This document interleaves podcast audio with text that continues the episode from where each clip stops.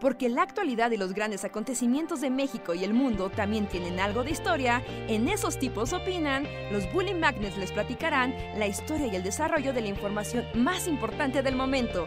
Quédate con nosotros que esto se va a poner de lo más interesante.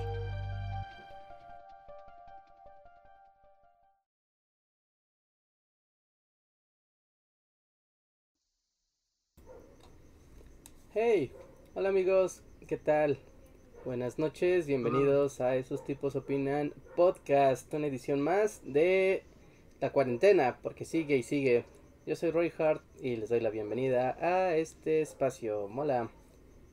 Hola, yo soy Luis. Y soy también. Andrés, y les doy la bienvenida también un día más. Pero bueno, ya la cuarentena, ya siento que nadie, ya no va a haber otra cosa que no sea esto, ¿no? Sí. Como esto para siempre.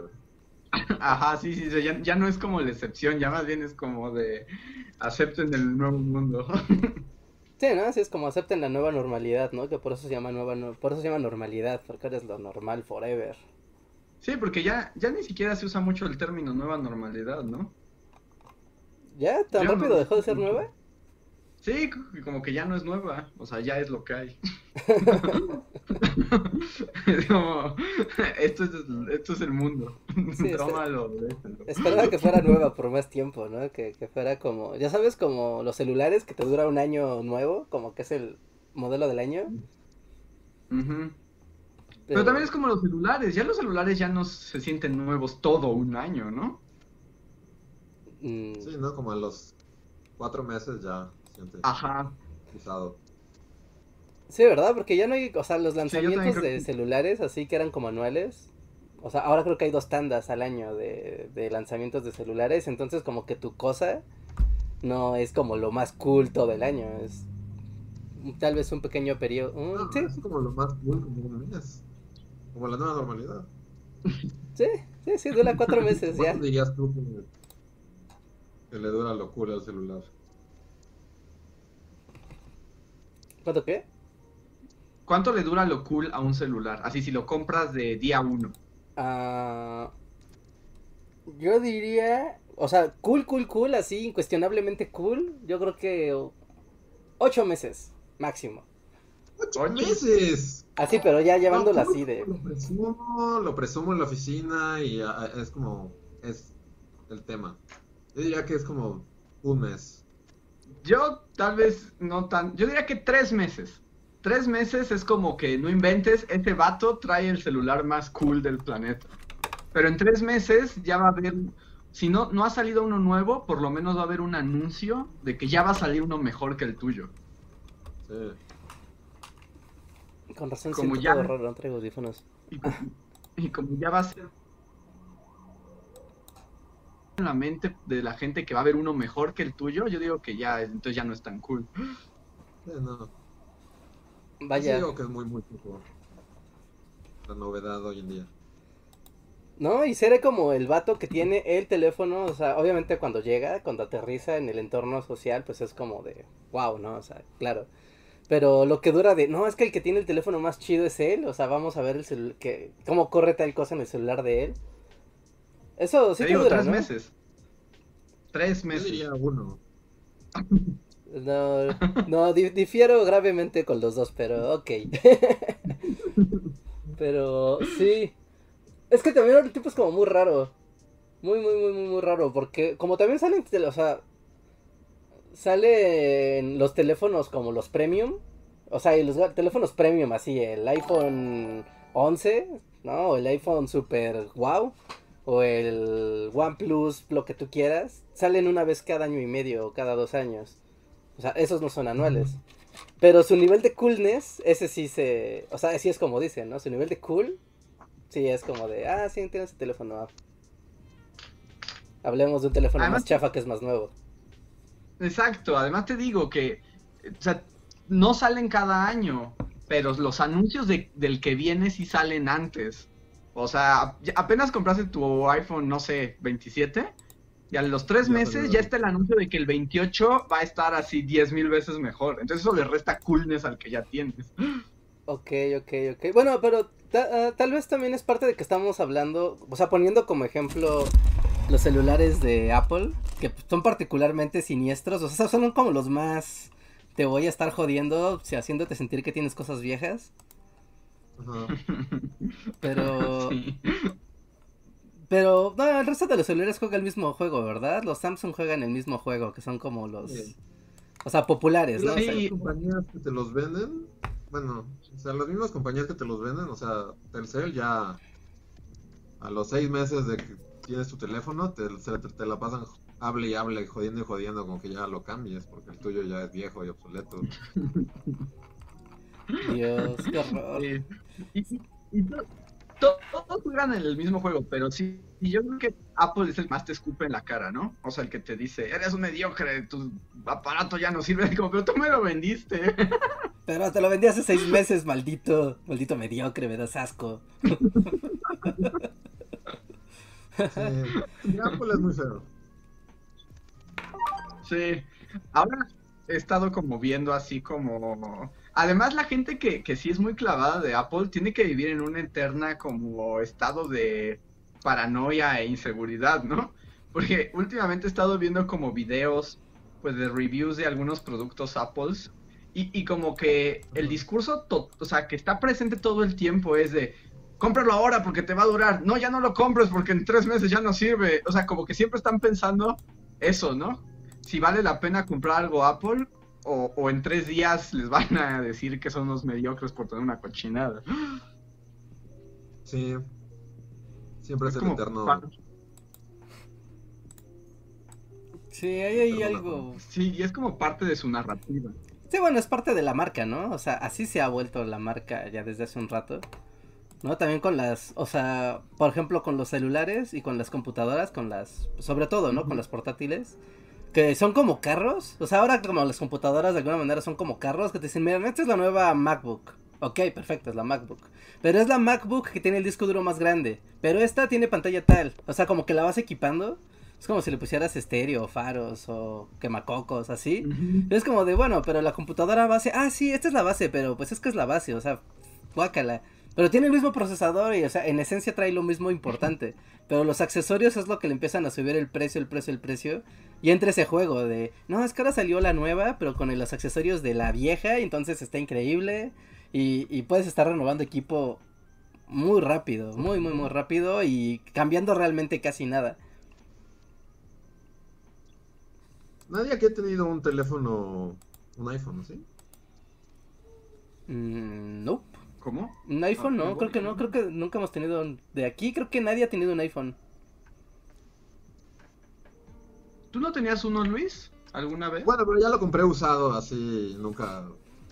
O sea, lo tuve muy poco tiempo. Y fue hace, o sea, fue hace mucho. Ajá. Pero sí, yo recuerdo que tú tenías, o sea, no era nuevo, pero, pero tú sí experimentaste el iOS celular, ¿no? Ajá, pero muy poco. Por lo mismo, creo que sí se vuelve obsoleto, así como. Al año de usado ya explota. Sí, te hacen sentir. Sí, bueno, no tanto, o sea, porque es que no te hacen sentir cool, porque es más un juego psicológico, o sea, es literal es un juego mental. Porque, por ejemplo, yo tengo un iPod Touch de tercera generación. O sea, hoy ya voy y, o sea, vas y preguntas por un iPod Touch y se mueren de la risa, ¿no? Porque ya ni existe, o sea, ya ni lo han renovado. Pero es un dispositivo que a la fecha sirve, ¿no? O sea, para lo que es, escuchar música, escuchar podcast, tomar fotos, así, sirve. Ya le mataron la Store, ya no puedes instalarle aplicaciones porque ya el sistema operativo ya no da. Pero el aparato de alguna manera sí sirve y sirve muy, muy bien para lo que debe de hacer.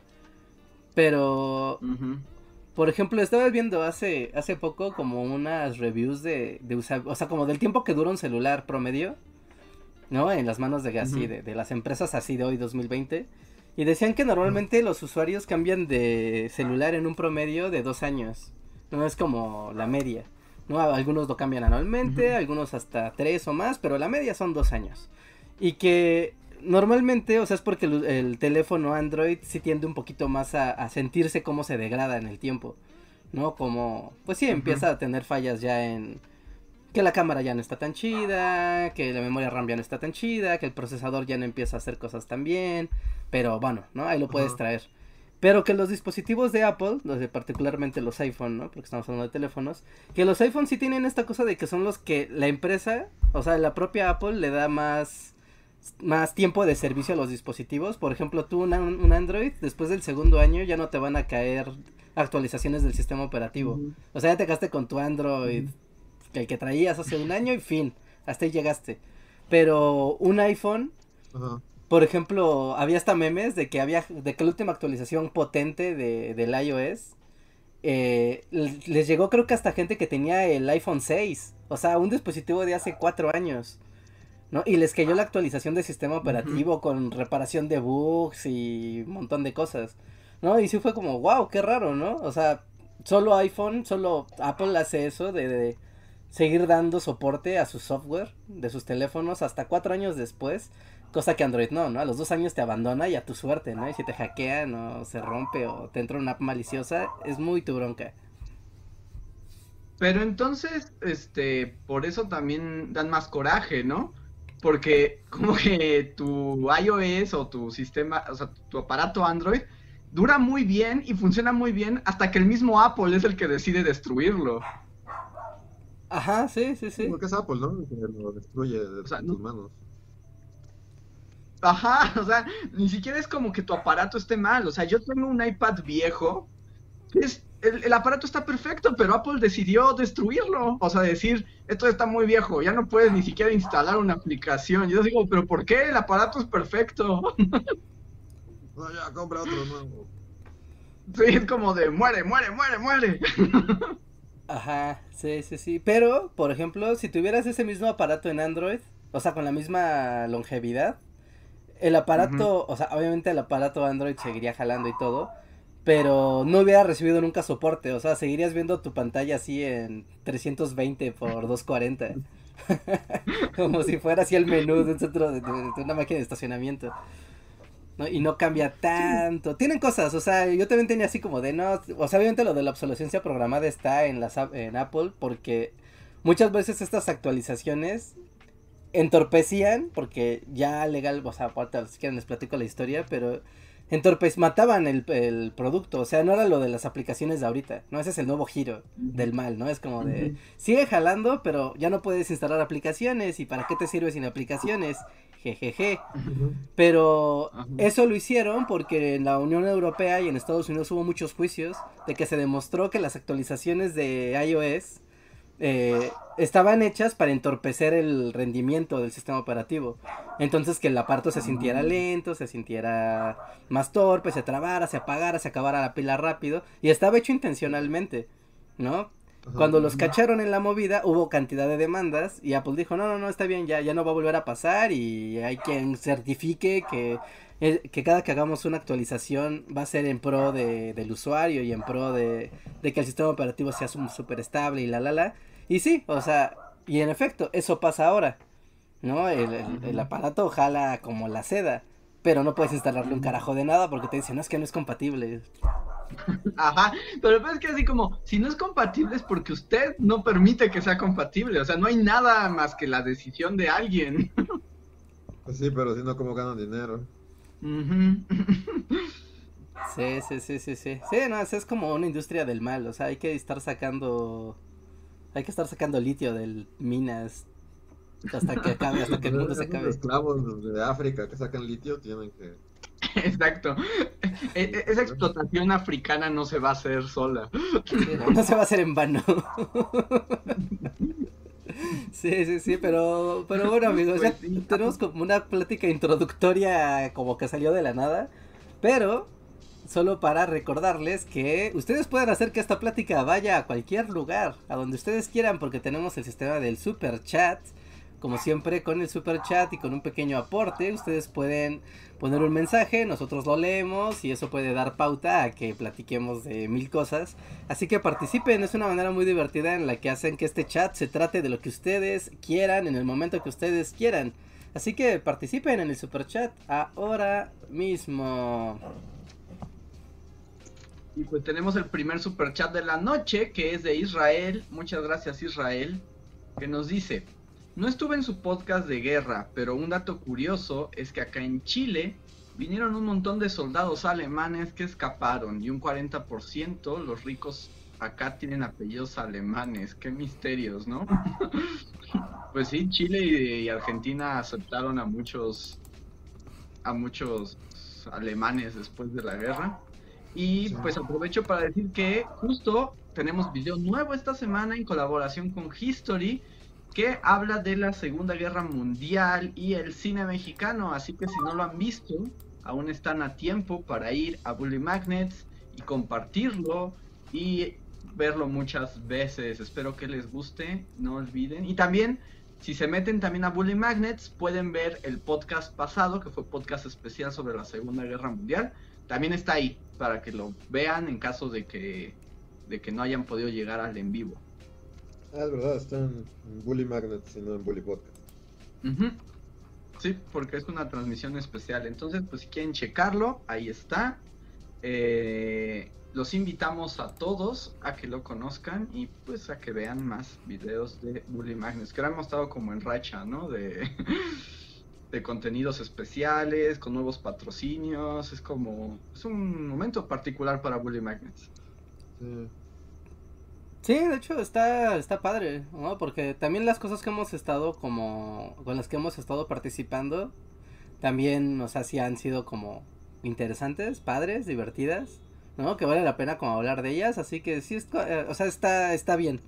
A mí me agrada, me agrada. Y además, pues es como, como expandir el buliverso, ¿no? De, ah, mira, Bully tiene amiguitos del mundo exterior, del mundo tangible.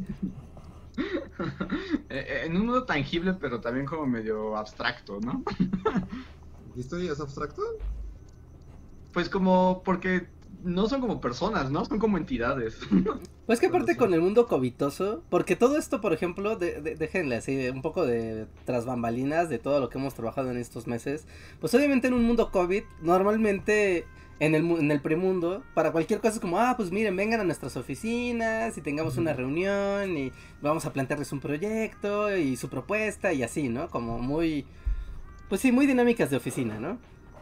Pero en el mundo COVID eso ya no existe, entonces todo es vía correos electrónicos o videollamadas o, o mensajitos de WhatsApp, ¿no? Pero son, pues como dice Andrés, ¿no? Son como entes, ¿no? Son como entes incorpóreos con los que estás haciendo tratos. Sí, porque de hecho, o sea, ahorita con todas estas cosas hemos conocido, así con unas comillas gigantes, a mucha gente, pero que no hemos conocido realmente, o sea, solamente de algunas personas solo conocemos su voz. Sí, sí, sí. Es como la experiencia COVID universal, ¿no? Todos este año han sido encuentros digitales. Ándale, es como, como estar, sí, como, como estar tratando con otras razas en otros planetas. O sea, estamos cada quien en nuestra base lunar y nada más te llegan los mensajes de otros, porque pues, no, no hay manera. Nos dice aquí, por ejemplo, Gabati en el chat que si son como las tablillas negras que les dan órdenes en Evangelion. Sí, son como los de Cele. básicamente, es, la vida. Nada más se prende un monolito con un número y ya, y ya, con ese haces tratos y no sabes quién es. Y ya, a partir de eso procedes y ya no necesitas más interacción personal. Pero yo diría que es, es un poquito mejor, ¿no? A mí la verdad me agrada más las tabletas en, ocasiones sí. extraña la interacción humana, así de ir a oficinas y mm. esperar recepciones? Pues tienes encanto. O sea, visitar las oficinas de los demás y ver cómo está su entorno siempre tiene su magia. Yo diría que sí tiene su encanto, como dice Reinhardt, o sea, como que tiene algo pues, de ir de visita, pero también, digamos, ya con la experiencia del mundo apocalíptico, si te das cuenta lo poco eficiente que es eso, ¿no? Es que son rituales. Sí, o sea que todo se puede hacer a través de, mails y... o sea, nada más piensen todo el tiempo que ahorramos justo en transportarnos a lugares que en realidad solo es para que veas su lobby, ¿no? sí, yo sé eso, es lo que no extraño nada, es, el, transportarte. Justo eso. Sí, porque o sea, lo que dice Rey, pues sí, o sea, tiene su encanto ir a, oficinitas, así, y luego están bien bonitas, así. Pero el ir hasta allá y todo eso es como, ay, qué bueno que ya no seas, que eso ya es cosa del pasado. te digo, si lo ves en un sentido además muy pragmático, te das cuenta que, que no aportaban gran cosa. Sí, no, todo se podía hacer por llamada. Sí, sí, sí, sí. Pues es que son como, o sea, del mundo oficinista, que, o sea, el mundo oficinista ya como que nace como segunda mitad del siglo XX, ya esta lógica de las oficinas y el lobby, el despacho, o sea, esa, esa onda, ¿no? Y como que eso se fue heredando, ¿no? Hasta, hasta este momento donde ya no es, o sea, es, es como muy formal, le da como que mucha, mucho caché a, a los encuentros, ¿no? Mucha formalidad incluso, pero es, pues sí, es innecesario. Pero por ejemplo, para hacer cualquier tipo de interacción, de repente si notas como que necesitas que para cada tipo de interacción necesitas un tipo de formato. Porque, por ejemplo, ¿no? Lo más común es como que te llegue un correo, ¿no? Tú mandes un correo electrónico de, ah, hola, soy fulanito de tal y quiero hacer tal cosa contigo. Ah, ok, perfecto, ¿no? Oye, qué padre, platícame un poco más y en el correo como que un poquito se vuelve, se va volviendo como, como se le va dando forma, ¿no? Al proyecto. Pero de repente funciona más de, oye, ¿sabes qué? Que vamos a hablar por teléfono o hacer una videollamada para, como para platicar de lo que estamos hablando en los correos. Porque obviamente la comunicación, pues uno a uno es mil veces más eficiente que estar esperando que un correo y otro correo y otro correo y otro correo. ¿No? Entonces, ese cara a cara tiene un momento que debe de ocurrir para poder aterrizar muchas cosas de manera muy clara y también para entender, porque el lenguaje, hay que decirlo, o sea, el lenguaje escrito es muy complejo. Y el lenguaje escrito en correos electrónicos, y más cuando estás hablando con personas de otras, con otros intereses, con otras visiones de la misma cosa que tú estás haciendo. O sea, no es lo mismo hacer videos para un canal de YouTube, que es tu canal de YouTube, que alguien que está haciendo videos para un canal de una empresa, que para alguien que está haciendo videos para un canal de televisión. O sea, entienden diferente el mismo, el mismo acto. Entonces, hablar ¿no? Uno a uno, es mucho más sencillo y darse a entender y aterrizar hasta, de, ah, tú quieres decir esto, ah, ok, claro, sí, claro, vamos por aquí, a hacerlo por un correo electrónico. O sea, yo diría que sí, pero creo que la en la evidencia de, o sea, de este año es como, o sea, por lo menos en nuestro caso es como demuestra lo contrario, ¿no? Creo que sí. Creo que, o sea, empíricamente. Pues hemos tenido como más cosas por interactuar con menos personas. Mm, ajá. Ajá. Y, y por ejemplo, en lo que tú dices como de esto de, de hablar con la gente, ahí también hay como atenuantes. Bueno, mi experiencia mundo COVID ha sido un poco, por ejemplo, aunque suene extraño, pero yo creo que es más, o sea, si ya tienes que hacer una interacción directa, o sea, no, no mediada por el texto, digamos. Es mucho más eficiente hacer una llamada telefónica que una videollamada. Sí. Sí, es que cada formato tiene su... O, o- o sea, la capacidad de transmitir cosas muy específicas. Porque si seleccionas mal el formato, la comunicación se viene al demonio y solo se va a entorpecer. O sea, es como, este es momento de correo, este es mensaje de un WhatsApp, este es mensaje de una llamada, este es momento de una videollamada. Sí, se vuelve más complicado, pero por ejemplo, yo me he dado cuenta que en las videollamadas el problema es que si no son, si, si hay más de dos personas, o sea, las videollamadas se vuelve difícil porque la gente empieza a distraerse, o sea, se ve que está en su computadora haciendo otras cosas.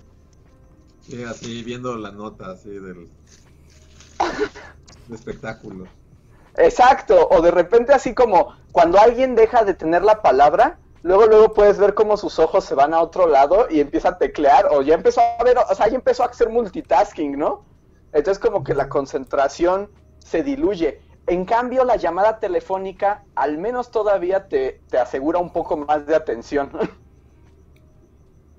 Es que la llamada telefónica también te permite el uno a uno, ¿no? Y como un formato un poco más ágil, porque la videollamada será lo que sea, pero como que tiene ese pequeño delay de microsegundos, que, que es raro, y una llamada telefónica sí sientes que estás hablando en tiempo real con alguien.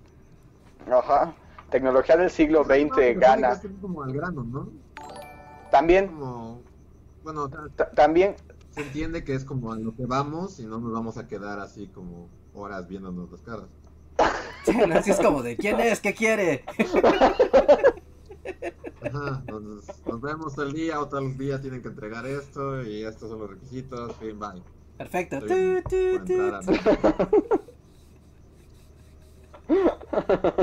debo decir Pero sí, sí, sí. Muy antes, el mundo pre-COVID, yo siempre supe que las videollamadas simplemente no, no, no. Por todo lo que dices, o sea, porque hay, porque hay como un delay, porque no, o sea, es como un, o sea, da la finta de que es como, como estar cara a cara con la persona, pero, pero no lo es, es muy distinto y es muy torpe y no sé, es, es innecesariamente, o sea, como que se veía bien en las películas así de ciencia ficción de los ochentas, pero, pero ya en la práctica es como, es, es- es exactamente lo mismo, bueno, hasta el mundo pre, el mundo pre-COVID, pero, o sea, podrías no tener la imagen, podrías, como dice Andrés, o sea, te concentras más cuando es solo la voz, y es como, este es el mensaje que quiero darte, no tenemos por qué vernos. Ajá, sí, sí, sí, sí, es que hay cosas que no Porque tenemos por qué vernos. Porque además, el, La o sea, los supersónicos nos vendieron. Así como es la lección humana de la posmodernidad. Sí, o sea, Pero- si, si- si estamos pero- en un, si estamos en un mismo espacio, pues obviamente está bien padre vernos y, la- y, y parte de la comunicación es como la, o sea, el, hecho de, de estar en- con otra persona en un espacio. Pero si, si no estás en el mismo espacio, la, la imagen, eh, no, entorpece todo. Es que también depende la, la- como la manera en que te relacionas con la imagen. O sea, por ejemplo, eh, lo que yo digo es que como la gran mentira que nos vendieron los supersónicos, o sea, con la idea de la videollamada. Gente que tenga Es 20 que- años no sabe que es un supersónico, Andrés. No, sí, sí, ¿no? O sea, yo tengo que explicar qué es un supersónico. De todas las caricaturas de Hanna Barbera, creo que es la menos reciclada. O sea, la gente que nos escucha sabe quiénes son los supersónicos. A ver, gente del No, chat, no, ¿saben la qué son los supersónicos? no consume este podcast. No somos Radio Z.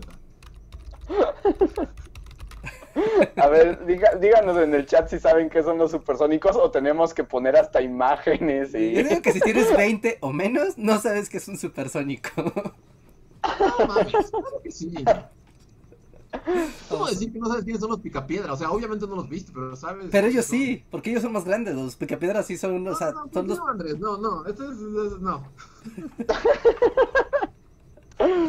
Pues miren, para... Dice la gente en el chat, estoy viendo. Hay gente que, por ejemplo, tengo 19 años y si sé, sí sé, claro, existió en algo llamado Boomerang. Nunca los vi, pero sí sé qué son. Ah, ok, ok, entonces exageré mi. Es como si dijeras, no sé. Sí, o sea, por ejemplo, varios están diciendo que, o sea, que no los vieron, ¿no? O sea, nunca vieron los supersónicos, pero, pero sí tienen el referente. Sí, o sea, gente que tenga más de 25 sabe, porque pues los vio en la tele y hubo tazos y juego- juguetes de Sonrix y mil cosas. No, yo, yo conozco gente que es como fácil, más de 15 años menor que, que nosotros y, y veían, o sea, veían, ¿saben quién es la Pantera Rosa? Veían la Pantera Rosa y esas cosas, o sea... Ándale, o, o, o sea, sí sabes que existen, Reja. Es como tú sabes que existen cosas que no nunca viste. Garfield. Es como, o sea, sabes quién es Garfield. Hay- no hay- lo hayas visto, sabes que hay un gato que se llama Garfield. hay- ok, ok, ok. En el chat, o sea, la mayoría dice que sí sabe, incluso los que son más chicos. Pero sí hay algunos que dicen que no sabían. Dicen, tengo 23 y no sabía. No, dice Bluebeardy que dice yo no sabía. Déjame ver. Busco aquí. No sabía. Pon, un, pon una encuesta, es más fácil contabilizarla. Bueno, pero volviendo. ¿cuál era la mentira que nos Ah, vendió esa caricatura cierto. Underground? Que ahora tenemos que explicar. Sí. Así, para que no los conozcan, los supersónicos trajeron el concepto de la llamada, o sea, sus teléfonos eran pantallas y se veían, ¿no? Pero, digamos, la mentira que nos vendió el mundo supersónico es que cuando ellos se llamaban, sí se estaban viendo completamente, ¿no? O sea, como que había una interacción como muy directa, como si estuvieran presentes ahí. O sea, como que nunca plantearon lo que ocurre en realidad, ¿no? Que no es, o sea, estás viendo la imagen de la persona, pero lo que estás viendo es una pantalla. O sea, es luz azul así pegándote en las retinas. O sea, como que entonces, ahí, digamos, lo que pasaba en los supersónicos es que hasta como que, pues, toda el- el- la comunicación corporal y, o sea, el cuerpo, todo, todo se entendía, ¿no? Porque era como estar presentes.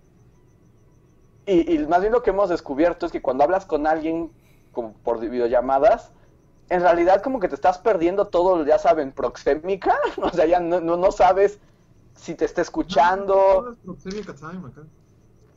o sea, por ejemplo, alguien te puede estar mirando y sonriendo, pero no tienes la certeza de, de leerlo, porque cuando estás con alguien en persona, te, o sea, es como casi un sentido arácnido, ¿no? Pero te puedes dar cuenta si lo que dices está funcionando, si te están haciendo caso, si están aceptando lo que dices, si lo están negando, si te quieren matar en el proceso, ¿no? O sea, te das cuenta. Ajá. Y, y, y eso pasaba en los supersónicos, pero esa fue la mentira. En realidad no te puedes dar cuenta de eso. Y yo creo que ahí es donde está el, el dolor de las videollamadas. Sí. Sí, para mí ya era muy doloroso antes de todo esto y creo que este año el mundo solo se adaptó a mi fobia a, a, a las videollamadas. Sí, yo creo que todavía falta que se evolucione más esta tecnología. O sea, porque tienen ese Ajá. delay incómodo. O sea, si no lo tuvieran, si fuera como una llamada de teléfono, que la sientes totalmente inmediata, sin interrupción, sin interferencia, sin delay, sí sería como de, ah, qué padre, nos vemos uno a uno y tengo la certeza de que me, de que me estén escuchando en el mismo momento en el que yo estoy diciendo las cosas, no medio segundo después. Porque es raro, o sea, de hecho, ustedes también como oyentes deben de haber notado como cuando aquí en este podcast o en cualquier otro que escuchen, que cuando están como los conductores hablando entre ellos, siempre hay como que un, o sea, como que no se siente natural lo que estás escuchando, como que se siente que todos están como procesando lo que están escuchando antes de hablar y luego varios responden al mismo tiempo y se enciman, pero no es como... Este, este podcast, bueno, este podcast, y- sí, o sea, tiene razón. A mí también me ha pasado con varios que, que escuchaba antes en el mundo en el que la gente se reunía en lugares y hacía un podcast juntos y ahora como por separado, como... O sea, sí es chistoso que, que ahora eso existe, como to- todos se... O sea, cosas que no pasan cuando estás así en un café presente con la gente o, o lo que sea. O sea, como...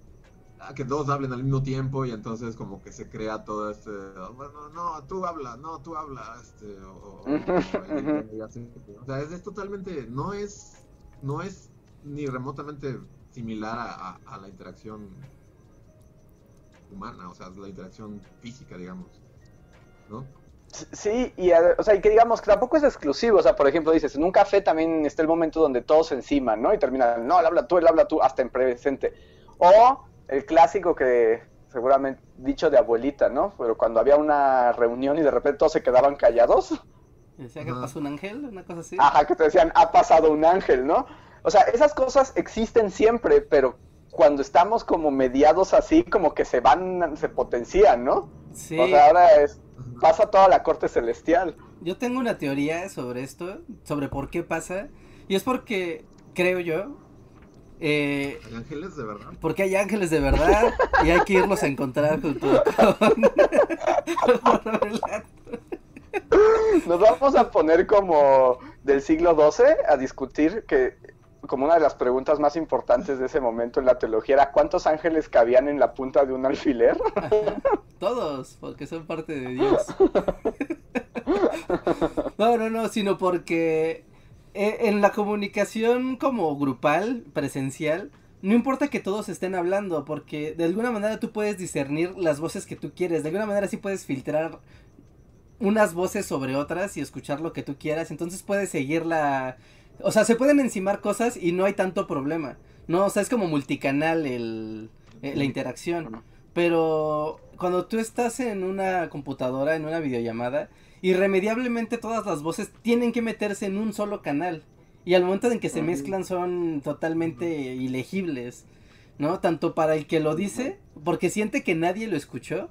Cuando tú estás en la mesa y dices, bueno, o sea, todos estaban hablando y yo dije algo y sé que mi primito me escuchó, o sea, sé que él me escuchó. Ya, con eso me basta para que, o sea, para que funcione, ¿no? O me volteó a ver mi mamá con cara de cállate la boca, imbécil. O sea, pero alguien me escuchó, o sea, sentí ese feedback. pero una videollamada es imposible porque todo va sobre un solo canal mezclado y no hay, o sea, y lo que pasa es que nadie recibe el estímulo de vuelta, sino el, eh, sino que todos se quedan con, ay, no debí de haber dicho nada, ¿no? Porque Oye, eh, pero es, es cierto, la- las mamás han perdido su poder de la mirada La, Ah, la- proxémica Ajá. mamá está en No inventes, la, la proxémica mamá es una parte importantísima de nuestra sociedad. Todos hemos recibido la mirada de mamá que es como, cállate, idiota. Sí, ya. Ya, este, este podcast acaba de adquirir título. Yo... Lo más que he llegado como en este tipo de, de interacciones videollamada es pues, este podcast y por ejemplo la conferencia que hicimos que había como otras personas. Pero luego sí he visto que hay gente que, que ahorita seguido está haciendo esto como de que toda la familia se conecta, entonces es como, o sea, no son solo tres tipos en una videollamada, sino son como 28, así es tu tía, tu prima, tus abuelos, los papás, la hermana. Dios mío, es como, o sea, solo he visto como capturas de pantalla, así de que luego lo comparten así de, ¡ah! ¡Se reúnen los Ramírez! Y así comparten así un mundo de gente, un mundo de caras. en- en- Pero sí, sí, no sé, es aterrador. Ajá. o- o sea, ninguno de ustedes, no, creo Sí, que sí es un Sí. poco aterrador. Se ha visto, o sea, yo no, lo he, no he participado en esas dinámicas, pero Ajá. amigos que ya sabes que sí son como muy de la familia se junta el fin de semana sí o sí, Ajá. ¿no? O sea, de este, este tipo de familias que su manera de compensarlo fue de, pues es que es la cumpleaños de la tía Rosa y pues vamos a hacer el cumpleaños virtual, o sea, eso se sabe y pum, 20 personas y, y todo el mundo aparte emborrachándose y festejando, pero desde su casa. Y- ajá, tomando solo en tu Eh, casa, no sé. Me, me causa sí, mucha por ejemplo, entre- y, horror. Pues entre algunos miembros de mi familia se intentó eso al principio de la cuarentena, pero fue un fracaso y se abandonó. Pues es que tienes que tener casi casi como fichas, ¿no? Para decidir quién va a hablar, en qué momento, porque si no, o sea, regresamos al punto, todo se vuelve un solo canal. O sea, porque en una reunión familiar no están o sea, no está toda la familia en un círculo hablando entre ellos, está la bolita de los primos, están los tíos, están las cuñadas y los cuñados por acá y todo el mundo está ahí como Ojo. jijiji. Cierto momento mágico así de conjunción astronómica, como que todos se, se unen en una sola conversación, así de todos coinciden Ujú. en algo, pero es como así como que pasó un cometa y luego ya todos vuelven la tía con la tía. Y la- Ajá. Exacto. O, o el clásico, ¿no? Que también está esta posibilidad que no te permiten las videollamadas. Es como de, no sé, tú estás contando algo, pero resulta que tu tío o, o el primo o no sé, habló más fuerte que tú y como que impuso otra cosa, ¿no? Y entonces como que lo que tú dijiste solo le llegó a tu prima que está enfrente.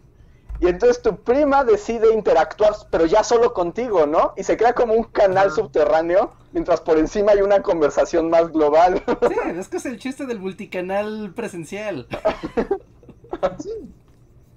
Sí, lo mismo pasa Y- en una reunión así eh, de, no sé, o sea, de primer semestre de la universidad, si todos se van a, a tomar o lo que pasa exactamente lo mismo, o sea, se crean sub subgrupitos y hablas con quien te tocó cerca y, y así, y eso ya no, ya no pasa. ¡ah! No, no, sí, sí es, y, por ej- y, y es dependiendo de la situación, ¿no? Por ejemplo, esas fiestas familiares o las fiestas como grandes no pueden ocurrir. O sea, pueden ocurrir otras cosas. Por ejemplo, yo he sentido que con todo y, y- y los problemas de- digitales y del delay, por ejemplo, yo creo que nosotros en estos meses nos hemos ido volviendo mejor para comunicarnos en el podcast o sea, con todo y el delay, ¿no? Como que vas aprendiendo el, el timing de la nueva conversación. Sí, claro. Sí. O sea, como que ya hasta hablas y sabes que tienes que dejar un segundo, ¿no? O sea, después de tu intervención para ver quién la toma. O sea, como que vas eh, aprendiendo. Sí, pues esos Pero- silencios donde ahora Los Ángeles están al alza, porque hay muchos silencios como para ver quién toma la bola. No, ahora lo- los ángeles digitales son, son siempre, son todo el tiempo. Sí, no, no- no encuentran descanso, han de estar cansados, así, los querubines, así, volando por todas las conversaciones. Y, por ejemplo, esto también es posible porque en realidad es un producto que está pensado para hablar, en- hablamos entre nosotros, pero también nos están viendo otros, ¿no? O sea que hasta eso, cuando nosotros hablamos entre nosotros para cualquier cosa, no, no, no hacemos esto, ¿no? O sea, no ponemos la videollamada y... O sea, Cuando como que audio es más fácil. Ajá. Ah, O sea, sí, entonces sí, claro, también o sea, ya- ya se están entendí. Sí, o sea, los formatos son distintos, ¿no? Y también cómo te enfrentas a ellos.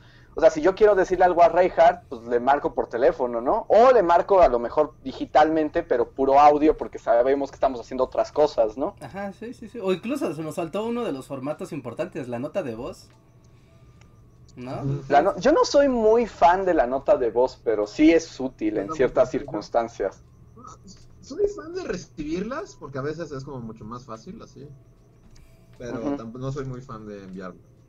Sí, es como las contestadoras del pasado, como deje su mensaje después del tono y tienes solo un minuto para decir lo que vayas a decir. Porque cualquiera que mande notas de voz de más de tres minutos merece ir al, así, al infierno. Es que es nuevamente, es el formato, ¿no?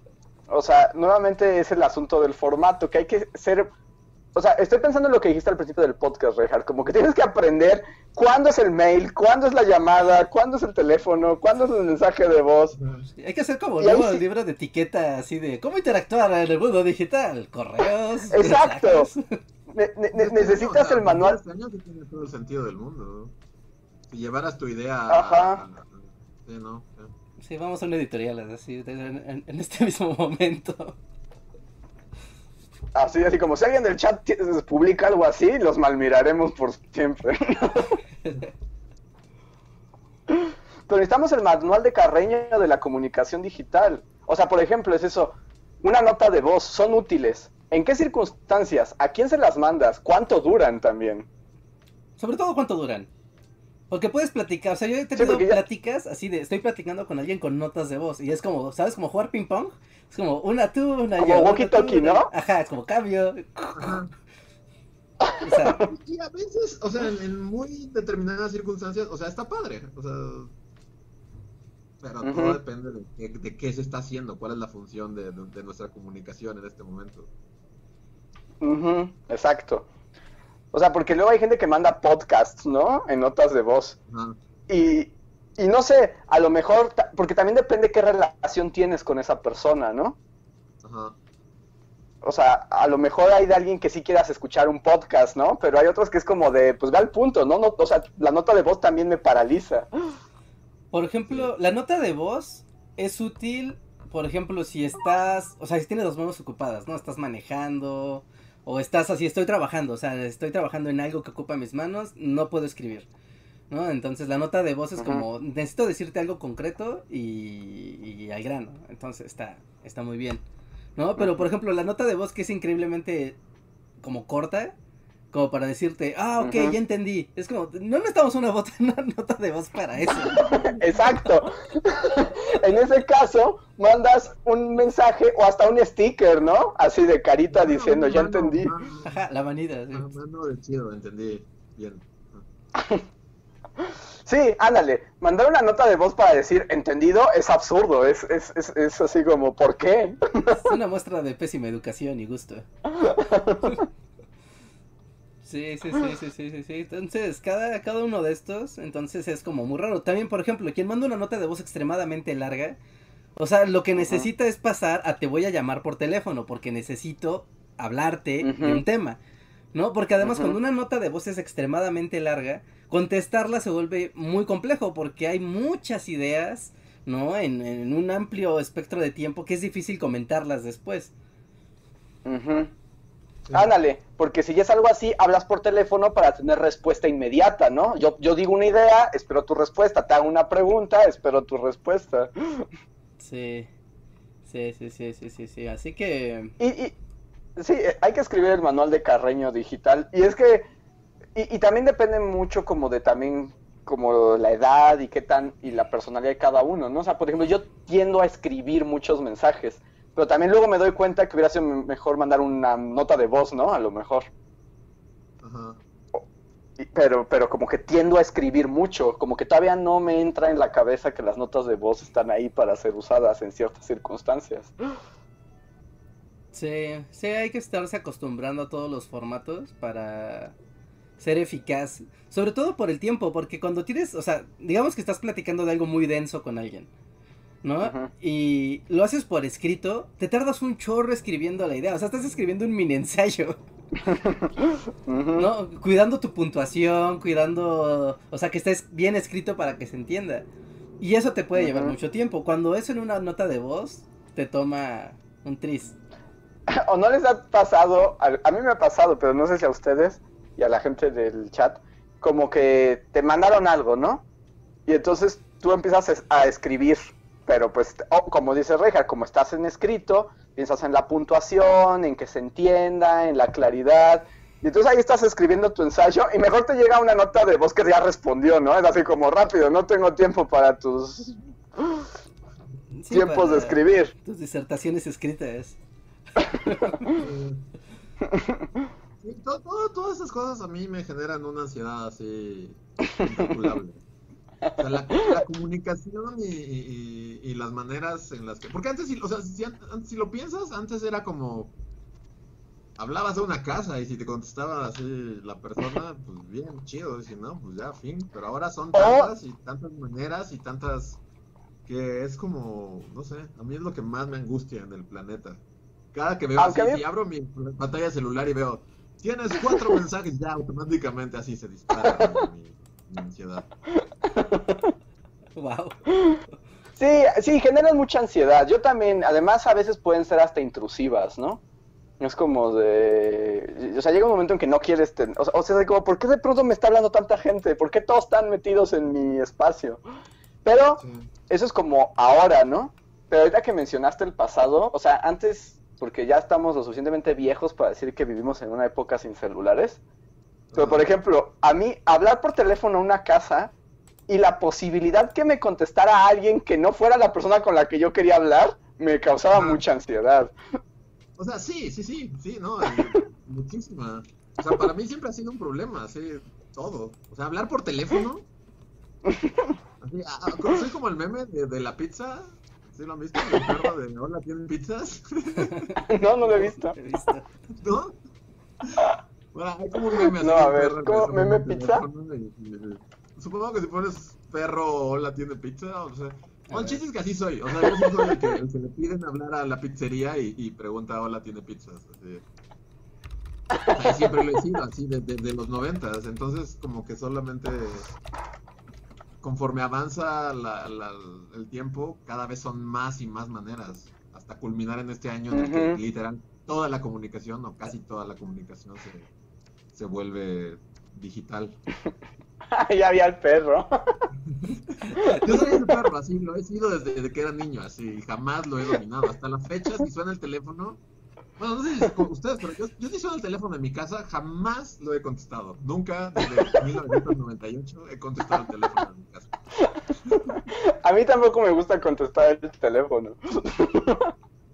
¿Tú sí contestas el teléfono, Richard? Ah, sí, yo sí contesto el teléfono, pero, o sea, ya de grande ya no me no era problema, pero de chico y de adolescente odiaba el teléfono, ¿no? Me generaba así un horror así de, no, pero ¿quién va a hablar, no? ¿Y qué debo de decir? Y, ¿y qué tal si no sé qué contestar? ¿Y qué tal si digo una tontería? Y, o sea, como que te salías así de, Es horrible. Es horrible. Bueno, ya que estás como el teléfono cast y medios de... O sea, no, no pasa, o sea, como que, o sea, sí somos, eh, de nuevo, somos muy viejos, entonces así cuando hablábamos por teléfono de niños, estamos hablando así de del Nah. siglo pasado. Pero creo que, no, no sé si sea como algo general, pero como que todos atravesamos por esa etapa en la que estás hablando por teléfono y eres un niño y entonces te dicen como, sí señora, ¿no? No, ¿Ustedes no tuvieron todo un, todo un par de años como por la secundaria? Justo en la pubertad y así, en la que continuamente era como, muchas gracias señorita. Y es como, soy un niño. ah,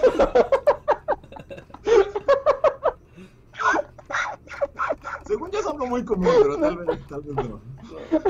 Me ha pasado, pero con videollamadas, con llamadas, ¿no? Con llamadas o en chats de, de voz, que, o sea, pero es el equivalente al sí, señorita. Yo tengo- yo tengo- varios años así en, en primero de secundaria que es como, o sea, me pasó miles de veces así de, muchas gracias señorita, qué, qué amable. Yo más bien tuve un equivalente, pero es distinto, porque más bien fue a mí cuando me cambió la voz. O sea, cuando ya la voz este, que te toca después de la adolescencia, ¿no? Y, y, y recuerdo, por ejemplo, que para mí era un problema y no me gustaba y me molestaba, por ejemplo, sonaba el teléfono y nadie contestaba. Y entonces yo contestaba y decía como, bueno, y no sé, era un amigo de mi papá, ¿no? Y entonces creían que era mi papá y empezaban a platicar conmigo como si fuera mi papá. Y era así como, ¡no me hable! Detenga sus caballos ahora mismo. Y luego pasar por el de, no, yo no soy, oh, tienes la voz igualita, oh, ¿cómo has crecido? Y así como, me estoy hablando con alguien que no quiero hablar. ¡Papá!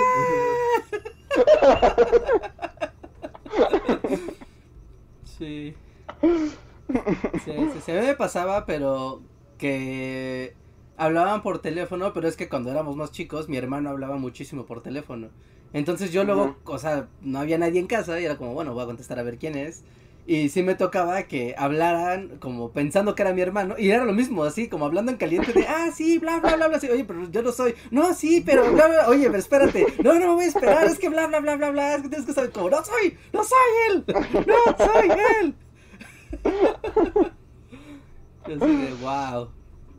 Sí, sí, sí. No, el teléfono, sí. Por eso también luego había como muchas historias de terror con el teléfono, ¿no? es como el Black Mirror del siglo XX. Pues cuando llegaron los identificadores de llamadas también como que cambió un poco, ¿no? Fue como un pequeño paso hacia adelante. Cierto, los identificadores de llamadas. Sí, porque hubo un tiempo donde solo sonaba el teléfono, o sea, sí podría ser el papa, El Papa. literal, podría ser Hola, Reinhardt. Soy el Papa. Ayúdame, Reinhardt. fuera. Me recordé hay unos ninjas aquí afuera. Era Juan Pablo II en aquel entonces, ¿no? Sí, Ah, sería Juan. sí, sí, sí. Hay unos, hay unos cosacos aquí afuera, me quieren hacer daño. Ayúdame, Reinhardt, por favor. Sí, no, no, Bueno. el teléfono. el- voy a sonar así, ya voy a sacar lo peor de mí, lo peor, peor, peor de mí. Pero es que eso también, o sea, eh, maldito el día en que empezaron a existir los identificadores de llamadas.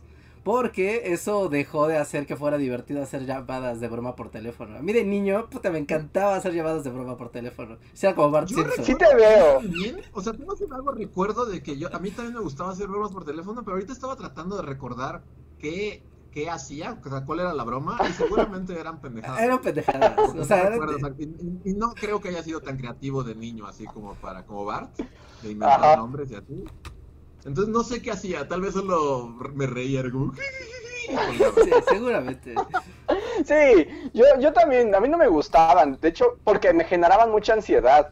O sea, porque yo me acuerdo que pues el chiste era, o sea, ya sabes, estabas con los amigos o con los primos y era como de, vamos a las llamadas de broma, te toca. Y a mí me daba pavor hablar con alguien, o sea, tener que hablar con alguien y, y mentirle me, me daba demasiado miedo.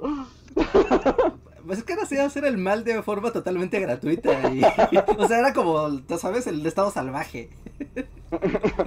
A mí me asustaba mucho, me ponía muy mal. De hecho, me daban miedo las llamadas de broma. O sea, de niño me daban mucho miedo las llamadas de broma. Sí, no, a mí me, me encantaban las llamadas de broma, especialmente cuando no, o sea, porque en mi casa, o sea, por mucho tiempo no hubo teléfono en mi casa, ¿no? O sea, siempre había, había manera de comunicarse de otra manera, ¿no? Pero cuando estaba en casa de, o sea, de mis tíos o en casas ajenas, eh, si veía que nadie me estaba viendo, me encantaba levantar el teléfono y hacer llamadas de, de broma desde teléfonos ajenos. O sea, eso a mí me volaba la cabeza. Pero ¿recuerdas qué, qué decías? No. O sea, ¿recuerdas en qué consistía la broma? Recuerdo que pregu- o sea, preguntaba por nombres chistosos como si estaba y algún nombre de alguna broma de un niño de 7 años. ¿No? Como este, o- o- oiga, ¿ya vio lo que tiene en la estufa? Ah, no, ¿por qué no tiene estufa? Tu, tu, tu. No sé, no me preguntes, eran bromas idiotas de niño. Sí, estoy seguro que eran pendejadas demasiado grandes. Me pregunto si alguien alguna vez documentó o estarán grabadas algunas llamadas de broma de niños de los 90. Seguro que sí. Seguro, que- seguro- o sea, gente que utilizara, tú sabes, contestadoras. Seguro que tiene llamadas de bromas por ahí coladas. Eso sí, debo decir que como buen niño responsable, jamás hablé a los servicios de, de cosas. Ahí sí no. Ahí sí era como teléfonos al azar de, pues son ocho números, ¿no? Ti, ti, ti, Ah, mira, a- a- aquí, aquí, este, sí es cierto, se están poniendo en el, en el chat algunos clásicos, que sí, yo recuerdo. Por ejemplo, dice Jorge Reza el de preguntar, ¿ahí lavan ropa? Y que te dijera, no, y decir, pues qué cochinos. Ah, bueno, sí, sí, pero. Sí, claro. Tal vez yo lo hice, porque era un estúpido. Sí. Es que también era como la broma fácil, era como una, un desahogo muy sencillo. El levantar el teléfono y venga, ¿no? Los números locos. Oigan, estamos perdiendo superchats que no vimos. Ok, ok, ok, sí, sí. Vamos con superchat porque Perdimos dos superchats. el tema de las llamadas de broma y de los teléfonos y los canales de comunicación pueden llevarnos a lugares a- a- aún más complejos. A ver, déjame ver si los puedo ver. Aquí lo tengo. La, la fobia. a- Ajá, bueno, sí. A llamar por teléfono. Ahorita volvemos, porque es un tema, porque además yo, yo padezco esa fobia, no me gustan las comunicaciones por teléfono. De hecho, que desapareciera el teléfono fue lo mejor que me pudo pasar en mi vida. A ver, teníamos un el. super chat de Pablo Millán. Muchas gracias, Pablo, que dice: ¿Cómo vieron la toma de la CNDH? Yo quiero ofertar por el cuadro de Madero que tanto coraje le dio a AMLO. ¿Vieron eso? Regresó el No son formas, ¿verdad? Es como No son formas la revancha. ¿Quién? Es no son formas la revancha. Sí, hu- hubo como una toma de la CNDH por un grupo justo de feministas que estaban pidiendo como justicia por cuestiones de desaparición. Por asesinatos Pero no que hicieron- poca cosa. Ajá, poca cosa. Y hicieron, ah, hicieron un Joker, la verdad, está padre. O sea, porque se metieron a la CNDH. ¿no? ¿Cómo? Ajá. Sí, se, O se- sea, se que metieron a las... Como Prince, así, Ajá. Exacto. Y bajaron los cuadros y como que los alteraron, ¿no? Y entonces hicieron un madero así como queer. Y estaban, quedaron padres. A ver, yo no los he visto, los voy a, los voy a googlear en este momento. Sí, sí, La sí, verdad de es hecho, que- Está en Pero, trending o sea, topics ¿qué- y todo. CNDH? O sea, la CNDH, o sea, todo el edificio de la CNDH. O... Eh, entraron a una parte, no sé, no sé con detalle si es una sola oficina o es todo un edificio, o, o sea, no tengo ese dato, pero más bien el asunto es que pintaron esos estos cuadros, alteraron estos cuadros como de héroes patrios, y AMLO dijo que los que rayan cuadros son, ¿o qué? Como, eh, o que no saben de arte, o que, y- o que son conservadores, ¿no? Ah, ok. Sí, supongo que Entonces, eso lo mismo pasaría si pues, te... de- está padre. eso a ti, ¿no? Como, ah, pues, pues, pues qué bien. es un conservador. Conservadores. Entonces, y ahora pues sobre... Ma- Madero Queer está padre, la neta. Ujú. Pero, o sea, ya saben cómo son las conversaciones en redes sociales de... O sea, yo vi una nota en Milenio, bueno, una nota, una publicación de Instagram de Milenio que tenían las... pues, tal cual, ¿no? Las fotos. Y dije, me voy a meter a los comentarios, aquí esto va a ser oro puro. Y sí, ¿no? Fue de no son formas la, re- la, la venganza, ¿no? Y es como... Banda, what the fuck? O sea, Es como, "A- atiendan estos problemas. Sí, no, atiendan estos problemas. O sea, había una mujer de. O sea, había una mujer en las oficinas de la CNDH que de plano tuvo que. O sea, entró a que recibieran su caso y como que le volvieron a pedir papeleo de cosas y prefirió atrincherarse y hacer un campamento allá adentro.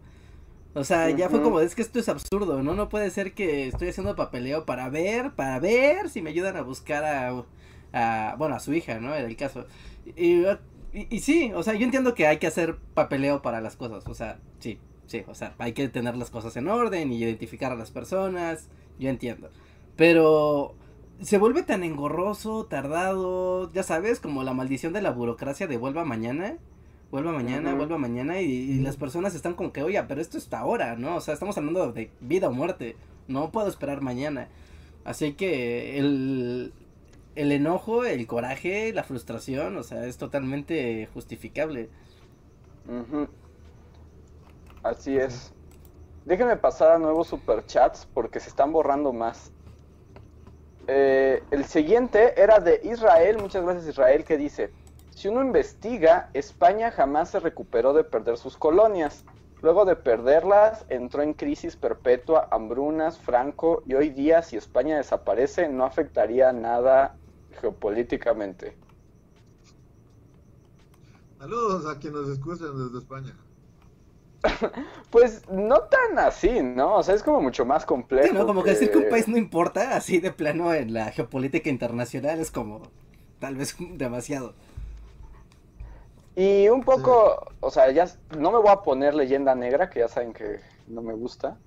Pero, o sea, también como la decadencia de España no es como tan unilateral, ¿no? O sea, hay muchos factores. No nada más es como, oh, perdí mis colonias y me voy a morir. O sea, en realidad es como un entramado histórico mucho más complejo, ¿no? Que tiene que ver con factores culturales. Pues cambiando, ¿no? O sea. Y factores económicos, culturales, reacomodos geopolíticos. No nada más es la decadencia de España, también es el ascenso de otras potencias, cuestiones tecnológicas. O sea, es una historia más compleja como que no se puede reducir tanto, ¿no? Sí, sí, sí, sí, es bastante más difícil. Y además, no, o sea, la importancia de España como influencia cultural, ¿no? O sea, si no quieren verlo desde el punto de vista económico, porque sí, ¿no? O sea, perde, es como el tío rico que se hace pobre y pues ya después ya, pues ya, ¿no? Ya como que ya nadie quiere irlo a ver porque ahora es pobre, pero su influencia cultural en todo el continente, en, tanto en el continente europeo como en el continente americano, hasta la fecha es incuestionable, ¿no? O sea, muchas, o sea, quien, quien no lo, lo perciba, o sea, solo vean los contenidos de internet, ¿no? Los contenidos de internet en español. O sea, la mitad del contenido de internet en español está, viene de, de España, ¿no? O son adaptaciones de cosas que se hacen en, en España. O sea, ya tienen una cultura de generación de contenido muy rica que, que permea, ¿no? En el resto de habla hispana. Entonces, es es culturalmente muy, muy importante. O sea, desde el punto tan soso y simple como decir los youtubers de gameplays españoles, ¿no? O sea, que, que, no por nada reinan, ¿no? No por nada reinan en el espectro, ¿no? Hasta, por ejemplo, los teóricos, muchos de los teóricos de las humanidades eh, en, en, habla hispana son españoles, ¿no? Y, y, y, van reforzando y acompañando y complementando sus teorías y cosas con estudios latinoamericanos y viceversa. O sea que es, es muy importante. No, no hay que menospreciar a la pobre España porque lo perdió todo un día. sí, que su pésima gestión. Julio Iglesias es como su aporte al mundo. Y el juego de la boca. ah, cierto, piensen.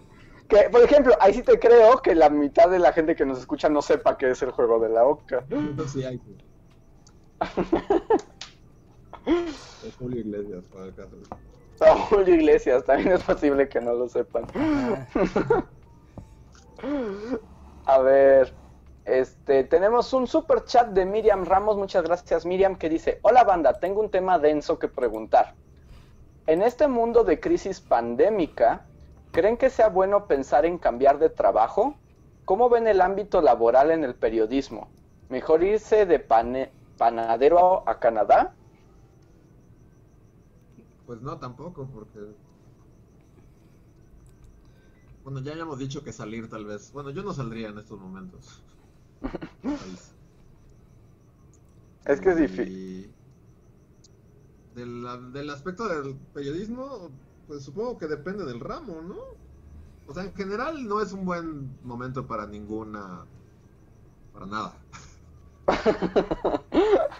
Pero supongo que el periodismo o sea, depende de, lo, de qué periodismo. Sí, y, y, dónde, ¿no? Porque bueno, esto ya lo hemos comentado en muchos podcasts, pero también hemos hablado que en particular en México el periodismo está pasando como en uno de sus peores momentos, ¿no? Sí o sea, independientemente del COVID, o sea, como que ser periodista en México está bien duro, o sea, la verdad es como, es muy peligroso, eh, es muy raro, hay muchos intereses, como que se ha acabado un poco el periodismo de investigación que ya casi no hay. Entonces, o sea, también es un, un problema muy complejo, pero como que México y el periodismo no están en buenos momentos, ¿no? No, se da ¿Tú qué opinas, Reja? ¿Qué eres? Se ha ido degradando así un chorro en los últimos 30 años, ¿no? Pero mucho porque gran parte de que el periodismo pueda florecer en, en, bueno, en todo el mundo, ¿no? Obviamente, pero en muchos países es que el Estado debe de proveer garantías de seguridad, ¿no? Y como un privilegio de seguridad a los periodistas, porque se sabe que pues cuando se hace una investigación de temas que normalmente afectan a las cúpulas de poder, ¿no? Tanto las cúpulas de poder como las que son evidentes, como las que son de facto, es decir, las que no se ven, pero ahí están y ejercen. O sea, obviamente al atacarlas, pues hay un peligro en la vida, en la seguridad, en la integridad de esta persona. Y es el Estado el que tiene que garantizar esa seguridad y esa protección. Pero, o sea, mediante los organismos de derechos humanos, mediante la legislación local, etcétera. Pero aquí en México, el periodo... Yo la garantizo. ¿Cómo? Está garantizada. No, ¿cuál va a estar garantizado? No, es como... Garantizadísimo. Sí. No, y es un problema, ¿no? Porque ya históricamente, o sea, pues se ha, ido, se ha ido desde la prensa que se compra, ¿no? Desde el Estado se compra o desde... O sea, como, como hasta en los narcocorridos, ¿no? Hasta que como que se van a gloria esto de que compras, de que los narcos compran a la prensa para que hablen de ellos. O sea, y, está ahí, ¿no? Como de, no, o sea, el periodista se ve más como un instrumento de los poder, de los, de los aparatos de poder, no un contrapeso de los aparatos de, de poder. Y obviamente hay muy buenos periodistas en México que han logrado cosas muy importantes, pero no hay muchos. ¿Por qué? Porque es muy peligroso, ¿no? Y porque son crímenes que normalmente quedan incluso sin resolver, ¿no? Y, indiferentes tanto por la parte de sus medios como por la parte del Estado, que dice, bueno, pues ya otro periodista menos, pues un estorbo menos, ¿no? Entonces eso no está chido.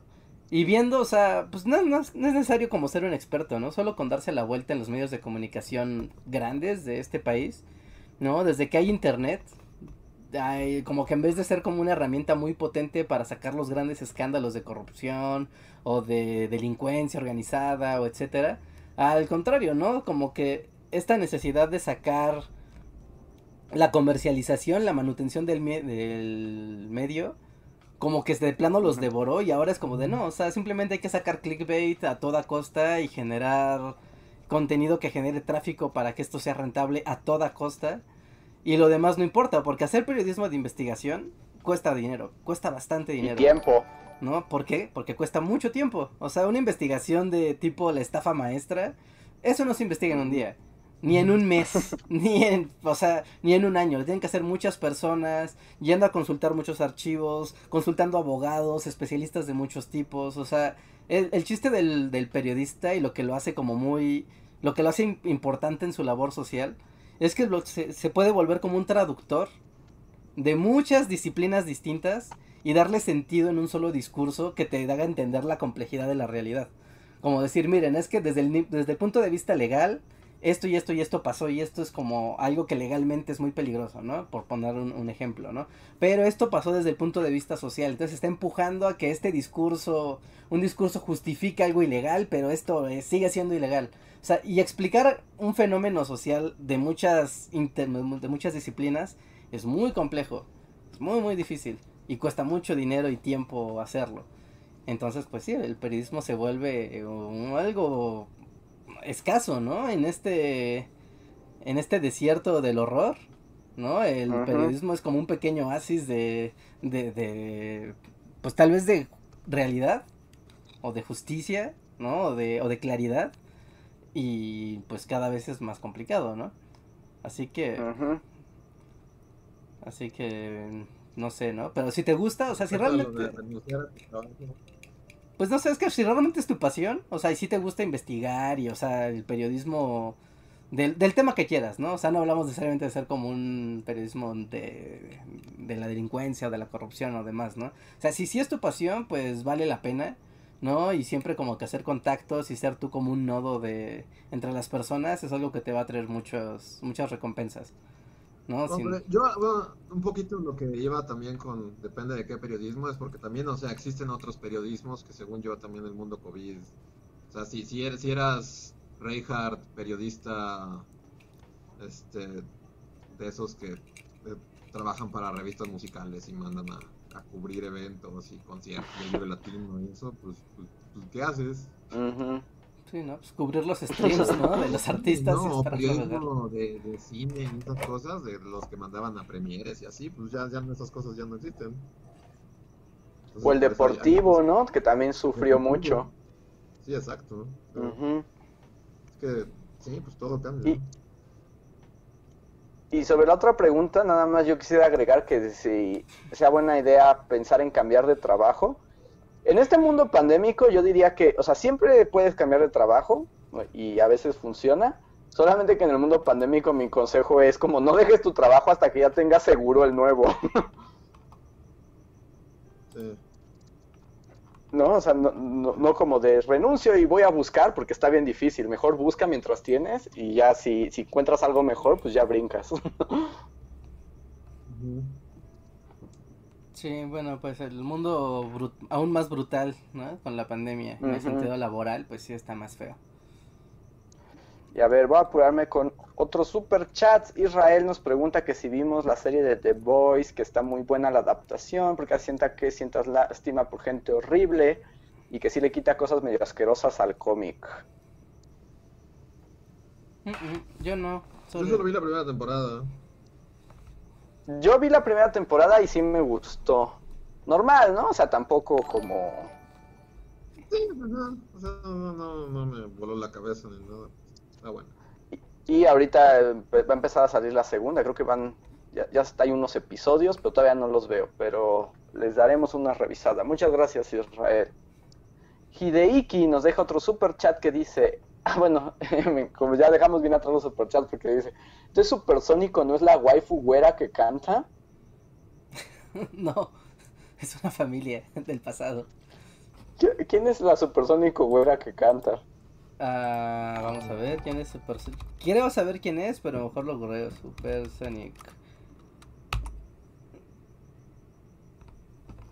Mientras Mm. tanto, le agradezco el super chat a Fernando Quiroz. Muchas gracias, Fernando, que nos dice: ¿Quién compuso la canción de los caballeros guadalupanos? Uh, los caballeros guadalupanos. ¿no? Yo.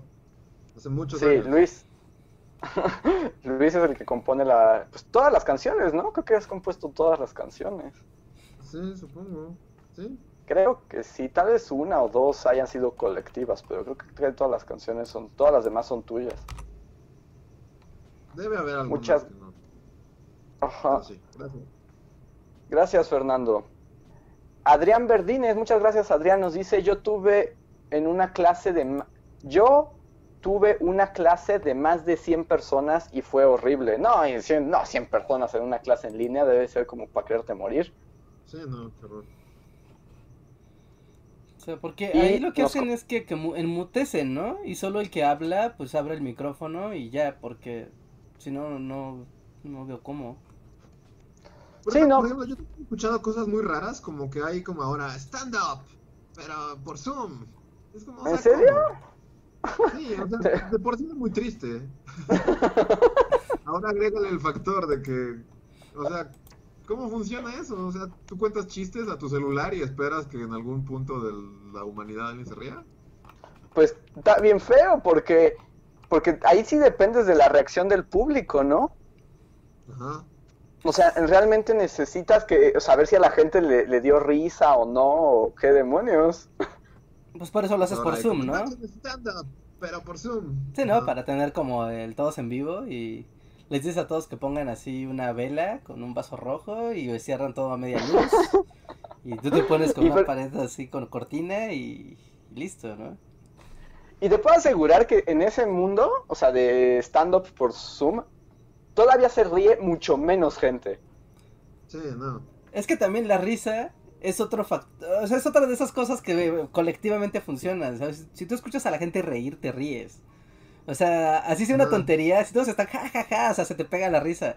Entonces, es... O, por, co- o hasta por compromiso, ¿no? O sea, si estás frente a un stand-upero y, y te cuenta un chiste y obviamente no es gracioso, pero sientes como la presión de, ay, hay que, voy a fingir que río para que no se sienta mal. Sí. Sí, pero... O a veces sí es contagioso, ¿no? Por ejemplo, a veces eh, ves una película en el cine y, y la, Ujú. o sea, la misma risa de la gente hace que digas, ¡ah, ja, ja, qué chistoso! Y luego ves esa misma película en un camión y dices, no mames, no era cierto, no era chistosa. Me reí porque, la, porque te me pegó la risa de la gente. Ajá, sí. Ajá. Sí, sí, sí, Sí, sí, no. sí pasa. Así que el mundo del espectáculo sufre, ¿no? Y el mundo del estandopera pues debe ser bastante difícil en estos momentos. Ujú. Sí, de por sí, al menos no, no creo que en México sea un, un mundo muy feliz, ¿no? No, no, debe ser súper triste. Que es que el otro día me acordé que una vez habíamos hablado justo de los tandoperos y que Reinhardt no entendía por qué la gente le hacía caso a Franco Escamilla. ¿Hablamos de Franco Escamilla en este podcast? Sí, sí, Reinhardt decía que no, no entendía como qué, y como que Reinhardt lo invocó en mi teléfono, porque a partir de entonces, ya sabes, Facebook me empezó a arrojar, Ah, y fue como de, a ver, veamos sus chistes, y sí dije, no, tampoco, estoy con Reinhardt. O sea, fue el primer mexicano en tener un espectáculo en el Carnegie Hall. Ajá. O sea, fue como de, ¿cómo? O sea, ¿cómo? cómo? No, ¿cómo? Me sentí tan perplejo como Reinhardt. O sea, está padre que padre, seguramente a muchos del público le- les gusta, está padre, no, no, o sea, no, no lo tomen como una, un ataque ni nada, pero no, no, no, a mí me hace cuestionarme cosas. A mí, a mí personalmente me hace preguntarme cosas. Reinhardt mirando al vacío. Es como uno más de, de todos, ¿no? O sea, porque literal, todas las personas famosas es como me hacen cuestionarme. Como que tal vez es perci- o sea, ustedes de niños, a ver, gente, gente, gente del público, gente de, de aquí. Ustedes de niños no tenían como la duda de si percibían, o sea, si veían lo mismo que las demás personas. Yo de niño tenía la idea de que los colores, cada quien veía los colores que quería. Pero como decían, Ajá, ah, esto es rojo, y te decías, ah, bueno, debe ser rojo, pero tal vez alguien lo ve morado, pero como le llamamos a esto rojo, pues es rojo, pero tal vez para alguien es morado o azul o otra cosa. Y entonces, como conforme vas creciendo, dices, tal vez la gente ve otras cosas que diferentes a las que yo veo. Y, y- y por eso soy incapaz de, de- de entender como muchas cosas de mi entorno. Sí. Wow, sí, es como la ontología, ¿no? Te golpea de golpe con, frente al stand-up. Sí, sí, sí. eh, Yo creo que. Bueno, en Y fin. lo mejor, y lo mejor de esa duda que mencionas de los colores es que no hay manera de, o sea, no hay manera de comprobarla. O sea, yo agarraba a mi perro. O sea, tenía un pastor, ¿no? Como, y, y trataba de ponerme como junto a su cara. Como para ver si de ladito podía ver yo a través de su ojo. Para ver si en verdad veía en blanco y negro. O sea, a través del ojo del perro. Ajá, como, como prisma. Ajá, como, ajá, ajá, como trataba de usar el prisma del ojo de mi perro.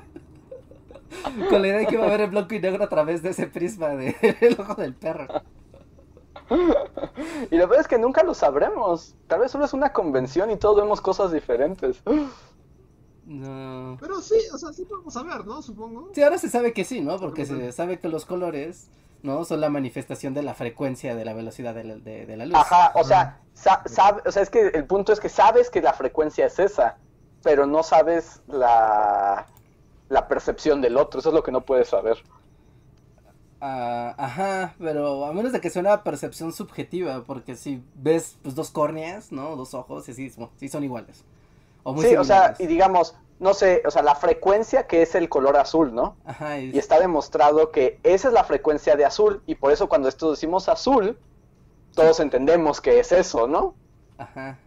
Ajá. Pero no puedes saber realmente qué está viendo el otro, o sea, eso es lo que no es posible. Ajá, eso es lo que no es posible. Ajá, y es imposible como transmitirlo y compartirlo y, y contrastarlo. Sí, o sea, por ejemplo, a lo mejor la frecuencia que yo veo, o sea, lo que tú entiendes como azul yo lo veo como morado, pero la frecuencia es la misma y podemos estar de acuerdo que eso es azul, ¿no? Pero eso no lo puedes saber. Y te puedes volver loco Incluso pensando. si lo medimos, va a ser el mismo, y aún ¿Eso así. ¿no? pasó con el vestido ese? El O con- vestido ese o- de hace muchos años no compró. Por ejemplo, el, el asunto del vestido es que ponen en entredicho la percepción, ¿no? O cómo tienes calibrado tu monitor también. Bueno, no quiero arruinarles el chiste, pero... Pero ya te pusiste muy Tom Cruise calibre en sus teles para ver mi película. Sorry, ha aburrido. A ver, los últimos superchats. Eh, Adrián Verdines nos daba otro que decía que él era muy feliz con las apps de comida donde ya no tiene que interactuar con otro ser humano. Ay, ¿A ustedes les gusta ya no ir a restaurantes y que les llegue la comida a su casa? No. No, a mí los restaurantes sí me gustan. Es como dice el AMLO, es este un Un privilegio de la un pre- de, burguesía. es de la pequeña burguesía, ¿no? Es un nuevo, nuevo meme, sí.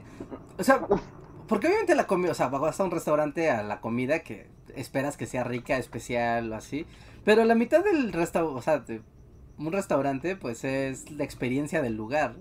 ¿No? O sea, pagas, o sea, estás pagando por la experiencia del lugar, de, ah, mira qué bonito está decorado, qué buen ambiente, ah, qué buen servicio, no sé, cualquier tontería que te haga sentir que no estás comiendo como cualquier otro, cualquier otro día de la semana. Una exquisitez de la pequeña burguesía. Sí, para mí los restaurantes son una exquisitez de la pequeña burguesía. Pero sí, vacíos no tienen chiste. Sí, bueno, vacíos sí tienen su chiste, pero es que tienes que salir a arriesgarte a que te mate un virus. O sea, yo he ido a Vacíos, restaurantes. Pero con la comida, pero no. no. sé, tal vez, tal vez sea como muy viejo, viejos rancios, pero, o mala suerte, pero no sé, yo, a mí, yo sí tengo la mala suerte de que siempre que pido comida, aunque especifique así como, y le pone tal y tal, y le pone esto y esto, y o sea, siempre va a llegar mal. Sí, Va a llegar como no quería que llegara. sí. Entonces no, odio, odio, odio que, que las cosas lleguen a mi casa. No sé, como que Sí. me- me- medio me deprime, o sea, si, si como una hamburguesa, o sea, si, si, si pido así, no sé, a, a chilis o algo así, y llega a mi casa, es como deprimente comerlo en tu casa, ¿no? O por qué no me, mejor yo me hice una hamburguesa. O sea, sí, no sé, es que a veces, a veces sí, a veces no. Depende del tipo de comida. Como que hay una comida que sí entiendes que puede llegar a tu casa, pero otra que... Ajá, No es sé. que ese es el punto. Hay comida que dices, ah, bueno, esa es una hamburguesa. Bueno, ¿no? Es comida para llevar, ¿no? Por default, así que si la comes en tu casa, O sea, si pides una pizza y llega una pizza, pues, pues está bien. está bien, ¿no? Pero si dices, ah, voy a, no sé. Pero si pides si pides a, a la, a la- a la mansión, así pides que te traigan tu arrachera y todo, y te llega tu arrachera, no sé, es como de medio deprimente, según yo. Tal, tal vez solo sea yo, pero hay ciertos Yo voy a decir- que son como más finos, supongo. Ajá, sí. Voy a decir algo que a lo mejor es de la exquisitez de la pequeña burguesía.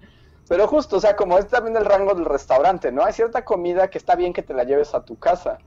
Pero, por ejemplo, un restaurante muy... mu- Muy acá, muy fancy, muy elegantioso. Pues no te puedes llevar la comida, ¿no? No, pues, O sea, no tiene sentido. no, pues no. O sea, imagínate, imagínate este así. Les voy a pl- plantear un horror del futuro cercano. Ok. Estamos en diciembre y empieza a ver esas comidas de fin de año. Normalmente la gente va a restaurantes padres, ¿no? A celebrar la comida de fin de año. Pero no se puede porque es pandemia, entonces hay que llevar la, la comida a la casa. Entonces decimos todos, amigos, todos vamos a pedir comida del mismo restaurante, ¿va? Y, y los No, no, está horrible. No, no, no, no, no. Y comemos un queso de cabra delicioso así por videollamada desde nuestros cuartos. O sea, Pero eso no va a pasar.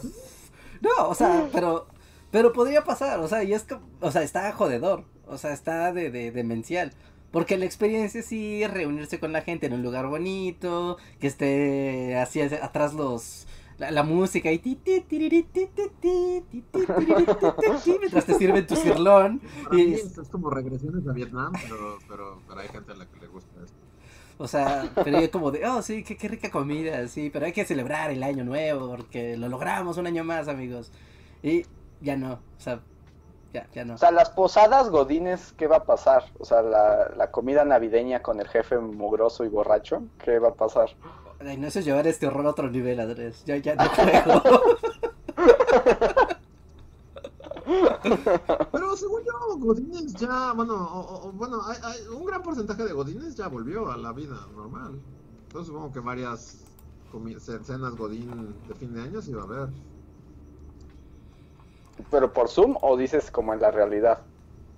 No, en la realidad, porque pues ya hay varias oficinas que, que les valió gorro y pues ya están operando. Y ya hay restaurantes clandestinos que sí dicen como de, bueno, pasen aquí a el otro cuarto. Y... Pero clandestinos, ¿no? O sea, los restaurantes ya están abiertos. Bueno, pero no para que hagas una fiesta, ¿no? De 40 personas. O sea, porque es como, ya sabes, una mesa sí, una mesa no, y esas cosas. Ah, bueno, sí. Pero seguro sí hay como un restaurante de la mafia, ¿no? Y, y ahí puedes hacer una fiesta acá de 100 personas. Sí. Ay, Dios. Yo no me quiero pensar, o sea, ya estamos a septiembre, que inician las festividades en general, y como todos los rituales festivos del año arrancan en modo covitoso, neta sí es una incertidumbre para mí, así como de Dios mío, ¿qué va a pasar? Ujú. ¿Quién sabe? A- va a ser la Navidad más rara del, plan, del mundo. O sea, ¿te imaginas esas filas de es Wal, o sea, estás en Walmart gigante Un Soriana? libro de Doctor Seuss, así, la Navidad. Sí. Con el Lorax, ¿o cómo se llamaba? ¿Se imagina como La rara Navidad de los Who's va a ser. Ah, sí, como. Parece que el Grinch estaría feliz, ¿no? Como de. "Ay, uh", sí. No sería la, la mejor Navidad para el Grinch. No, o sea, imagínense como estas como dinámicas de los centros comerciales previo a la Navidad, al Año Nuevo, de todo el mundo va a comprar comida al centro comercial, a hacer filas titánicas. ¿Eso qué? ¿La gente se va a contener? ¿O vamos a estar ahí No. por nuestro pavo? ¿No?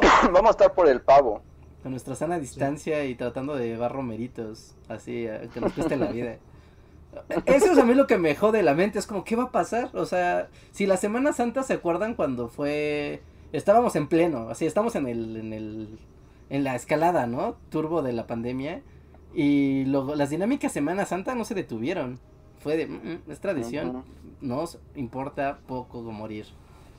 Oye, hablando de tradición, Mariana Castro pone en el chat algo que es muy cierto. O sea, esto acaba con el, o sea, como con toda la mitología de Santa, el potencial de Santa Claus, ¿no? O sea, porque no quieres que un viejo gordo vaya de casa en casa regando virus. Pero Santa Claus, o sea, voy a, voy a sonar como Reinhardt de los supersónicos, pero, pero Santa Claus una cosa. ¿Sigue siendo importante? ¿Sigue siendo tendencia? ¿Va a haber skin de Santa Claus en Fortnite? Sí, ¿no? Pues es Santa Claus. moderno, o sea, espero, espero que nada más esté escuchando ningún niño, o lo voy a decir en el lenguaje de la F. Pero es un moderno con los teléfonos y todo, así. Zafabefes, jefes. Locos. Jefes, sufu, sofo, ¿no? ¡Qué horrible! Yo, yo hablaba más bien como de la mitología. O sea, eso, o sea, como el puto de Santa Claus es que va de casa en casa, ¿no? Pero pues ahora se mete a tu casa, toca todo, estornuda, toma leche en un vaso y va a la casa siguiente. deja, deja sus bichos en tu vaso. O sea, y, está tomando los vasos de, de todas las casas del mundo. Exacto.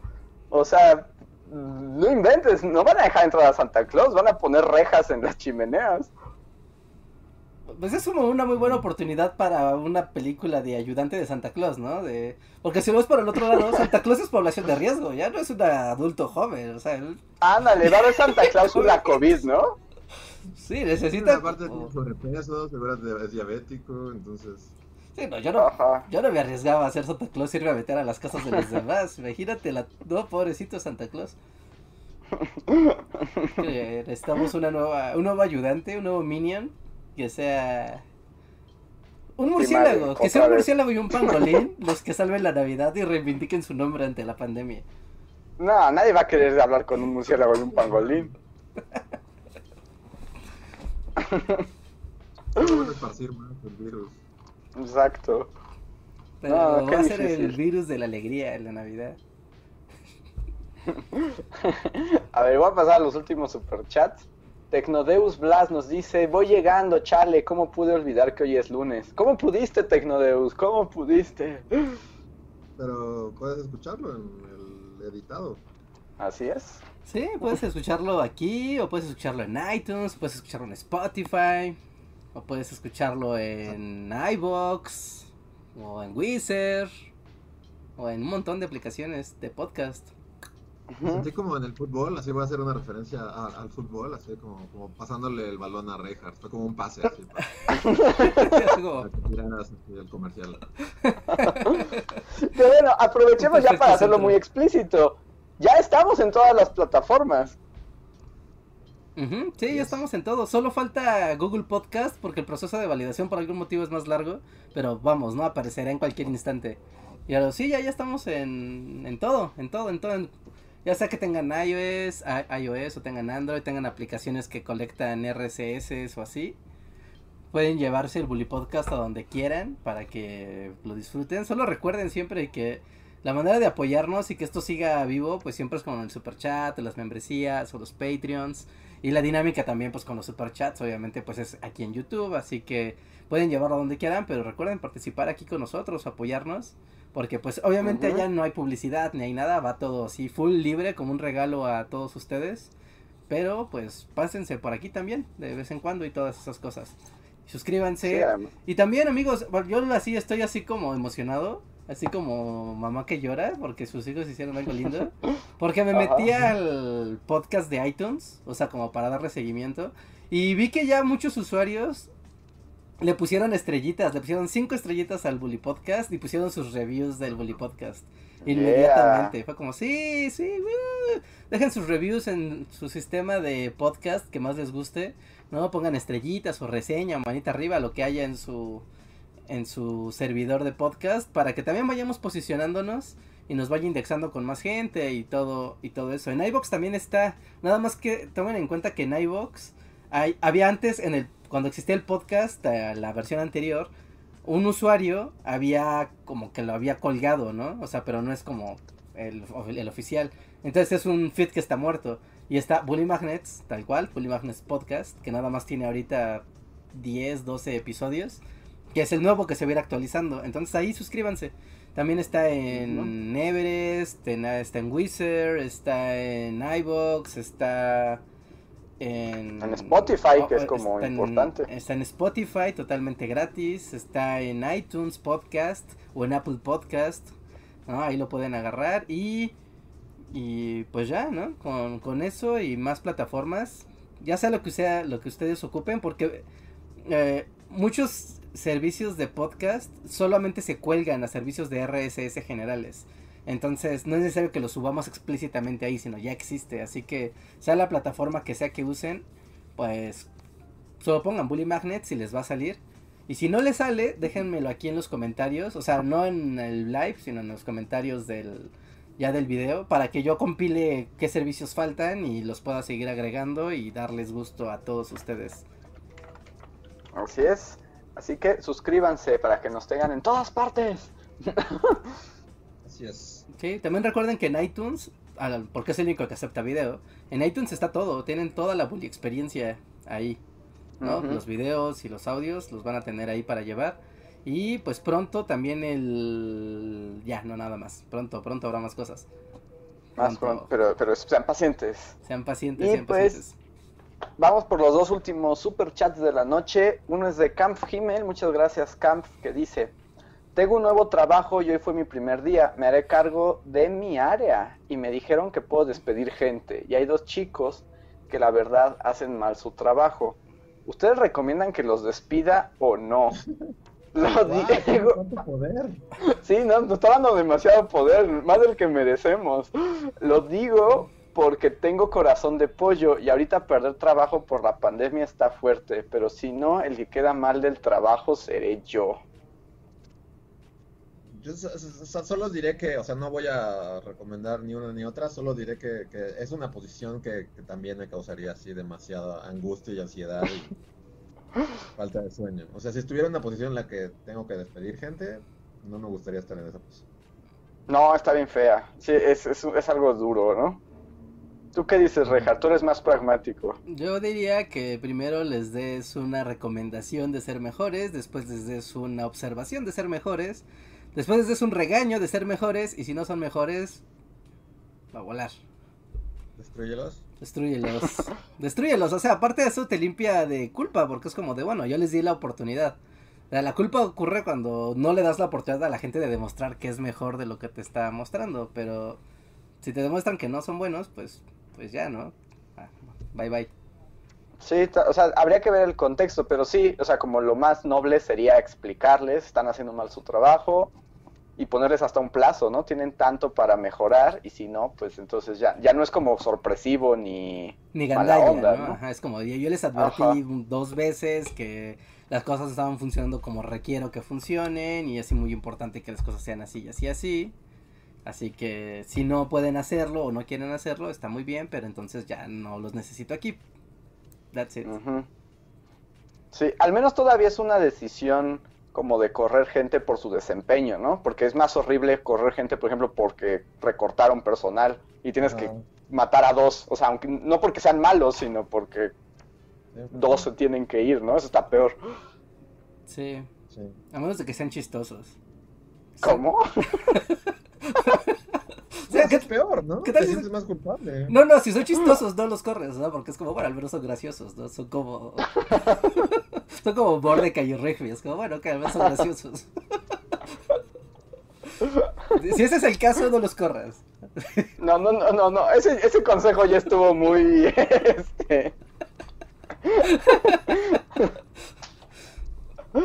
Y les das disciplina, pero no los corres porque son graciosos. Solo los tratas de interesar cada día. Pero O sea- en qué sentido? O sea, como que se ven graciosos o son graciosos ellos. ¿Te hacen reír? O- Sí, sí, te hacen reír, te hacen reír. Es como, es, o sea, como que la oficina, ya sabes, de esas personas que le dan al ambiente a un lugar, que dices, si no están, esto sería muy aburrido, sería, se, se va el alma de- del lugar. O sea, si se ven graciosos también cuenta. O sea, si está chistoso, si es una persona graciosa de ver y cuando la ves te da risa, es un Juan Topo y te da risa, No, ya con eso. ¿Observa tu trabajo? no, no, no, o sea, que, que, que, que es gracioso verlo, escuchar lo que dice, o como que ponen que el ambiente sea relajado y sea padre. Entonces, es como, bueno, no son buenos en su trabajo, pero hacen que el ambiente laboral al menos sea más ligero. Todo el mundo dice que destruiste la seriedad de tu primer consejo.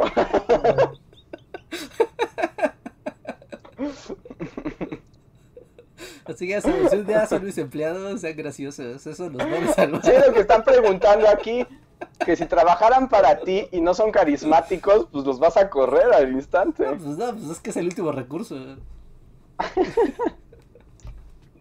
No, Y aquí alguien más dice que tener a los tres chiflados en la oficina. Ay, no, qué molesto, ¿no?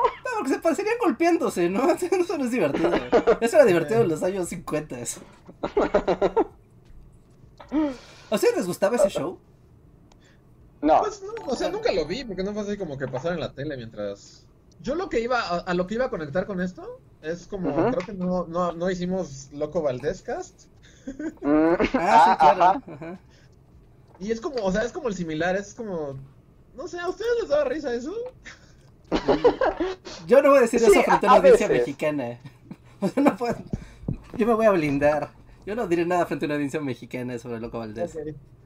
Yo, yo sí respeto como el humor de esa época. Aunque el Rocco Valdés abusaba, ¿no? A veces. ¿Solo hago caras chistosas? Sí, sí. Sí, sí, sí, pero por ejemplo, es que como que eso ya es como el loco Valdés, ya no sé qué hacer más que hacer caras chistosas, ¿no?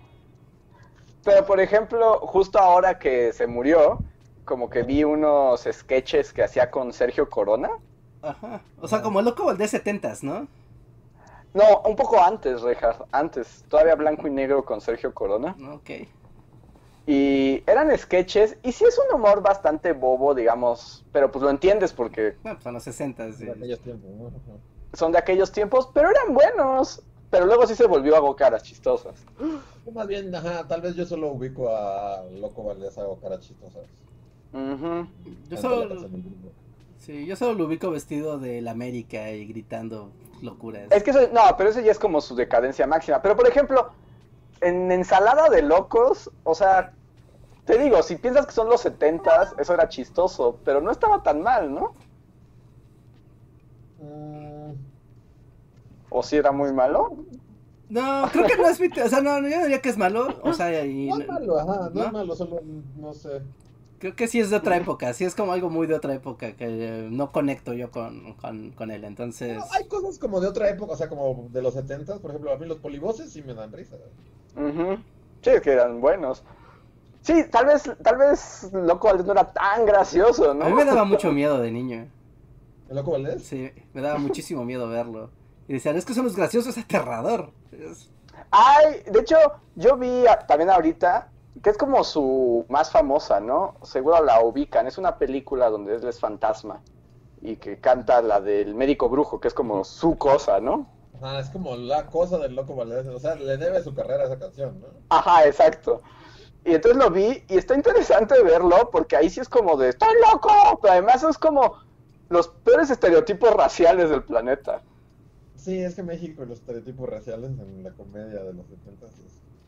Ajá. ¿Qué, qué- qué se disfraza de judío? Pues sí, o sea, para empezar es el médico brujo y sale de negro, ya sabes, con un hueso en la cabeza, taparrabo.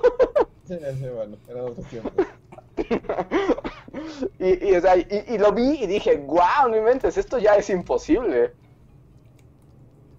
Sí, pues sí. Sí, bueno, eso, Pero- pero... bueno, eso ya verlo con los ojos de la actualidad, pues sí es como, pues, ni cómo, ¿no? Ahí sí, ni qué hacer. Pero en su Y en el ranking Hermanos Valdés, ¿dónde está el loco Valdés? Eh, como en tercero, ¿no? Porque son cuatro, ¿no? Qué difícil, ¿eh? Sí. Son Tintán, Tintán, Don, Don Ramón, el loco Valdés. el loco Valdés y el otro señor que también era Valdés, el que salía en puro loco, uno que tenía el cabello blanco. Bueno, él Ratón ciertamente, Valdés. él ciertamente es el Ah, cuarto, porque hay que, es el cuarto, ¿no? porque O hay que decir quién se acuerda de él. No creo que sea el top número, o sea, el, el, el hipster que tenga a- al dude de puro loco de número uno. Sí, sí, está muy cañón. Yo también me quedé así como de, son tres, ¿no? no son cuatro. bueno, ok. Bueno, para ahora sí es un top 3. Sí, es un top 3, básicamente, porque no creo que nadie, nadie pueda saltarlo. Sí. Es el ratón Valdés. Búsquenlo como ratón Valdés y lo van a encontrar. Y van a decir, claro, yo vi a ese sujeto. Sí, a ver, chat, díganos si conocen al ratón. Porque sí veo como que hay quienes los conocen, pero también hay muchos preguntándose, ¿hay un cuarto? Sí, sí, sí. No, no, es, es como el cepo Marx, ¿no? O sea, obviamente es el cepo. Pero, pero sí existe. Estar en puro, en puro loco, o sea, porque ya estaba muy ruco en puro loco. Sí, ya estaba ruco. Como su, su brinco a la fama, pues como que ya le llegó muy tarde. güey. Pobre ratón Valdés. Y creo que ese sí, sí, sí, es el- ya es el único que sigue vivo, creo. ¿Sí? Vaya. Ah, no, ya se murió. Eh, ah, no, sí, ese está vivo. Está Ah, vivo. está bien. 90 años tiene. Wow. Bueno, ganó en longevidad, por lo menos ganó esa. Sí, esa categoría. Sí. Pues yo pondría a Don Ramón en tercero, no porque no sea bueno, sino porque solo lo identifico con un solo papel. Es como... Pero ese papel es suficiente, ¿no? Es el como- mejor, Pero es, una, es solo una, es una gran cosa, pero es solo una. Pero para el caso O sea- Tintán también.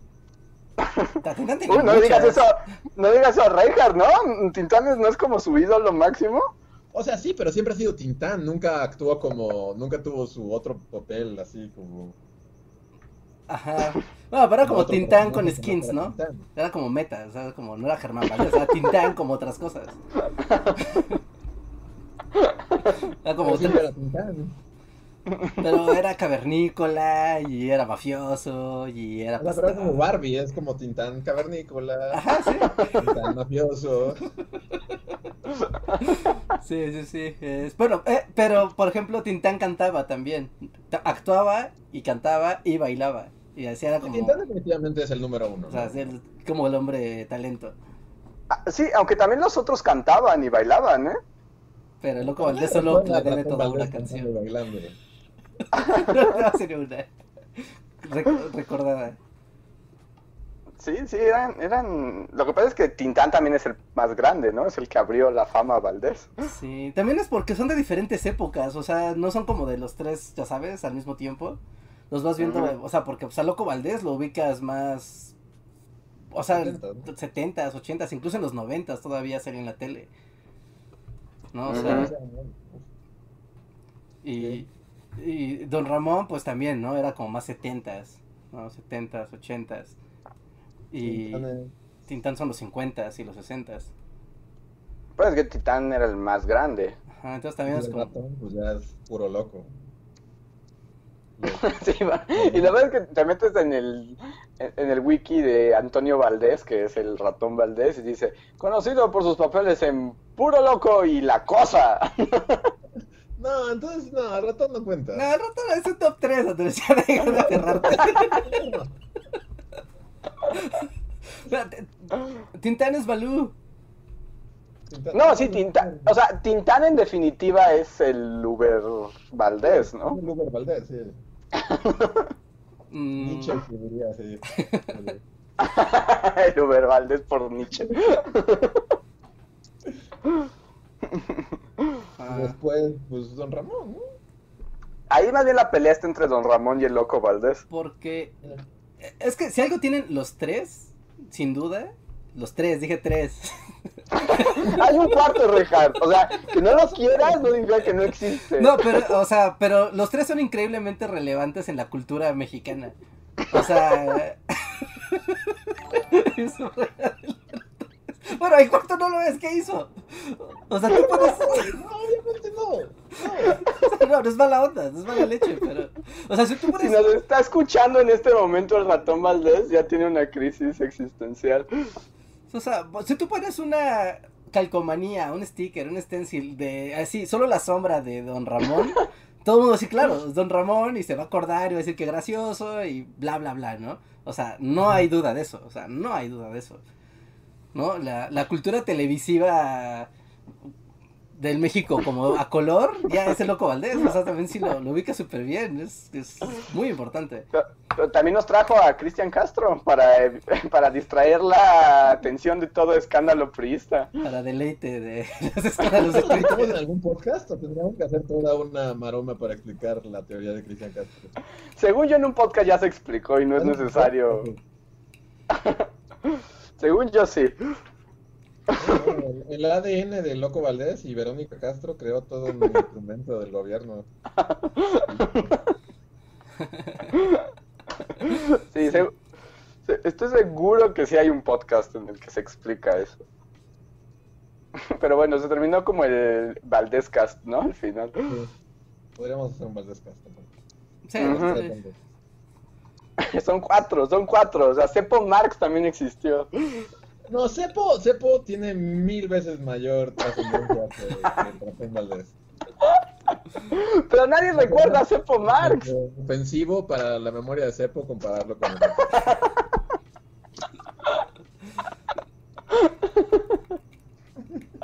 Sorry. fantasma de Cepo. Así como, ¿what? Muy bien. Ay, espera, faltan dos superchats y ya terminamos. Eh, Miguel Méndez, muchas gracias Miguel, que dice, ah bueno, que Miguel además es nuestro historiador del podcast, entonces si hablamos de Cristian Castro, él lo sabrá. Mm. Y nos dice, les traigo el bulidato para el fandom sobre cuál era la waifu primigenia del cine mexicano. Y al final hubo un empate entre Ban- Blanca Estela Pavón y Katy Jurado, propuestas por Reinhardt y Luis respectivamente. Saludos. Estoy de acuerdo con eso. Sí, lo hicimos cuando hablamos de nosotros los pobres, ¿no? Ajá. Ahí fue cuando salió esa conversación. Pues, entonces, entre Blanquestela Pavón y Katy Jurado hubo un empate para quienes se quedaron con, la, con el pendiente. Sí, ahora que fue el video del cine mexicano, yo quería poner una Katy Jurado por ahí, pero dije, no, no hay, no hay espacio, no hay espacio para esto. Otra cosa. Em, a ver, eh, Camp Himmel ya nos contesta y dice, gracias chicos, sí me ayudó el consejo. A mí también me da ansiedad cuando me dijeron que podía correr gente, Luis. No, Richard, no son graciosos, así que no les puedo dar chance por eso. Pues ya, ni modo, yo di un último recurso. Entonces, pues ya Si no son graciosos, la verdad es que pues, ni cómo ayudarles. Eso hubieran pensado antes de nacer aburridos. Sí. Muy bien. Pues Y- ahora. El último, ya el último, último. de Slim Ortiz. Muchas gracias, Slim, que se me dio curiosidad. ¿Han sido jefes o profesores? ¿Qué tan estrictos o pasalones eran? Saludos.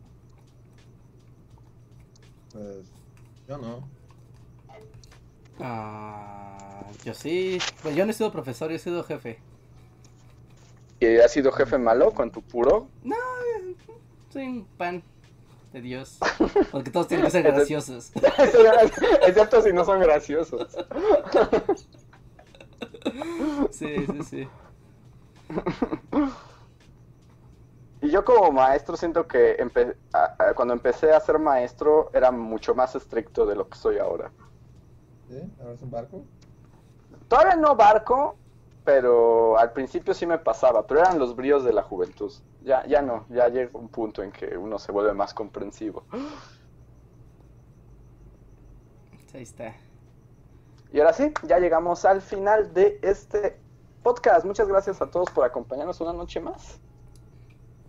Así es. Así es, amigos. Pues muchas gracias a todos los que nos ayudaron y participaron en el super chat de esta emisión. Muchas, muchas gracias. También gracias a todos nuestros miembros de comunidad, tanto del canal Bully Magnets como de aquí del canal Bully Podcast, y a nuestros siempre queridos Patreons que nos apoyan mes con mes.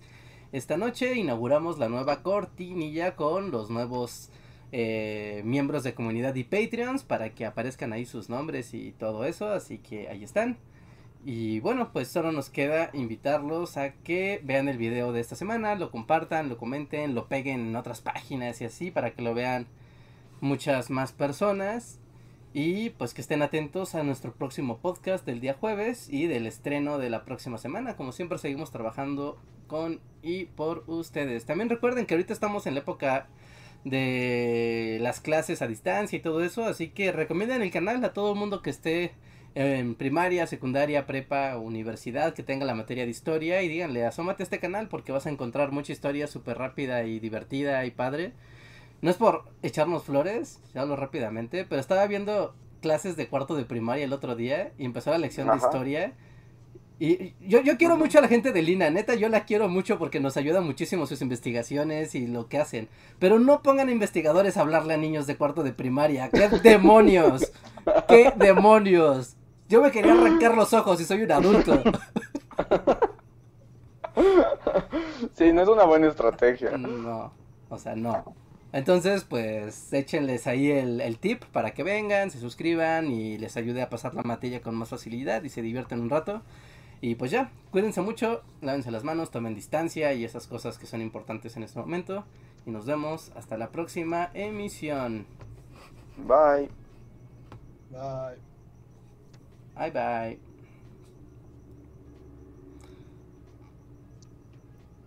Ah, Hay un. Espera, ah, sí, freno de mano. Dice Slim Ortiz en un super chat, dice, pagaría por ver a Reinhardt jefe. Hazme reír o muere. No, no, superchats, pero ahorita que lo estoy viendo y no se mencionó. Pero ¿sí va a haber Avatar Cast el siguiente o Nel? Ah, sí puede ser el jueves. Sí puede ser el jueves, sin problema, puede ser el jueves.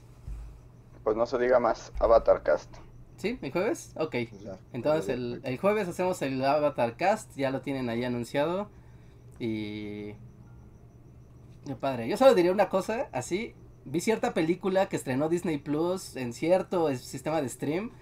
Que, ¿Mulan? Si, ¿Mulan? ajá, que si ves como Avatar, que son chinos voladores, contra Mulan, que también son chinos voladores, qué porquería es Mulan. Con eso se el stream. No sé. Se me hizo muy extraño porque justo hoy vi como críticas de que es como la peor porquería que ha tocado la pantalla. Y justo pensé en Reija. O sea, lo- el primera persona que pensé fue en ti porque tú eres el único que, que todas las ha visto, ¿verdad? Todas, o sea, viste Aladdin y... Sí, sí, sí. O sea, yo he visto casi Además, todas y debo decir ¿Te que en la, o sea, en, en la regla que estamos manejando, que no es muy alta, esta por mucho es la peor película de las live action. Neta, ¿qué demonios ves? Yo aún recuerdo haber tenido en la mole toda una conversación de por qué tú decías que Mulan live action sí debía ser.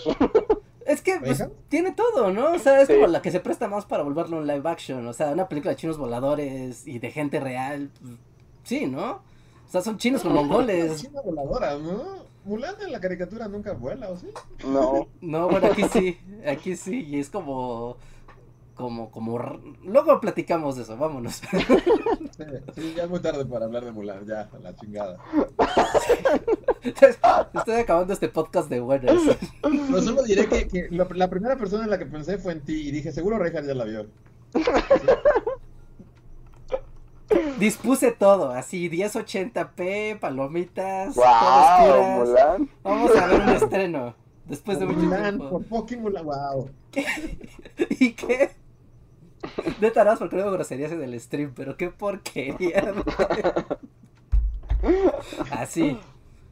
Así, wow. así. Pero bueno, vámonos. Nos vemos amigos. Muchas gracias. Bye. Cuídense. Bye. Bye.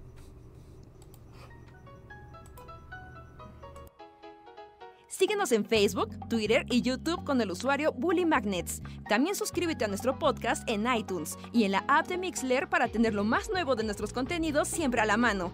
Deja tus comentarios, suscríbete, compártenos con tus amigos y recuerda, Bully Magnets, donde la historia en verdad es divertida.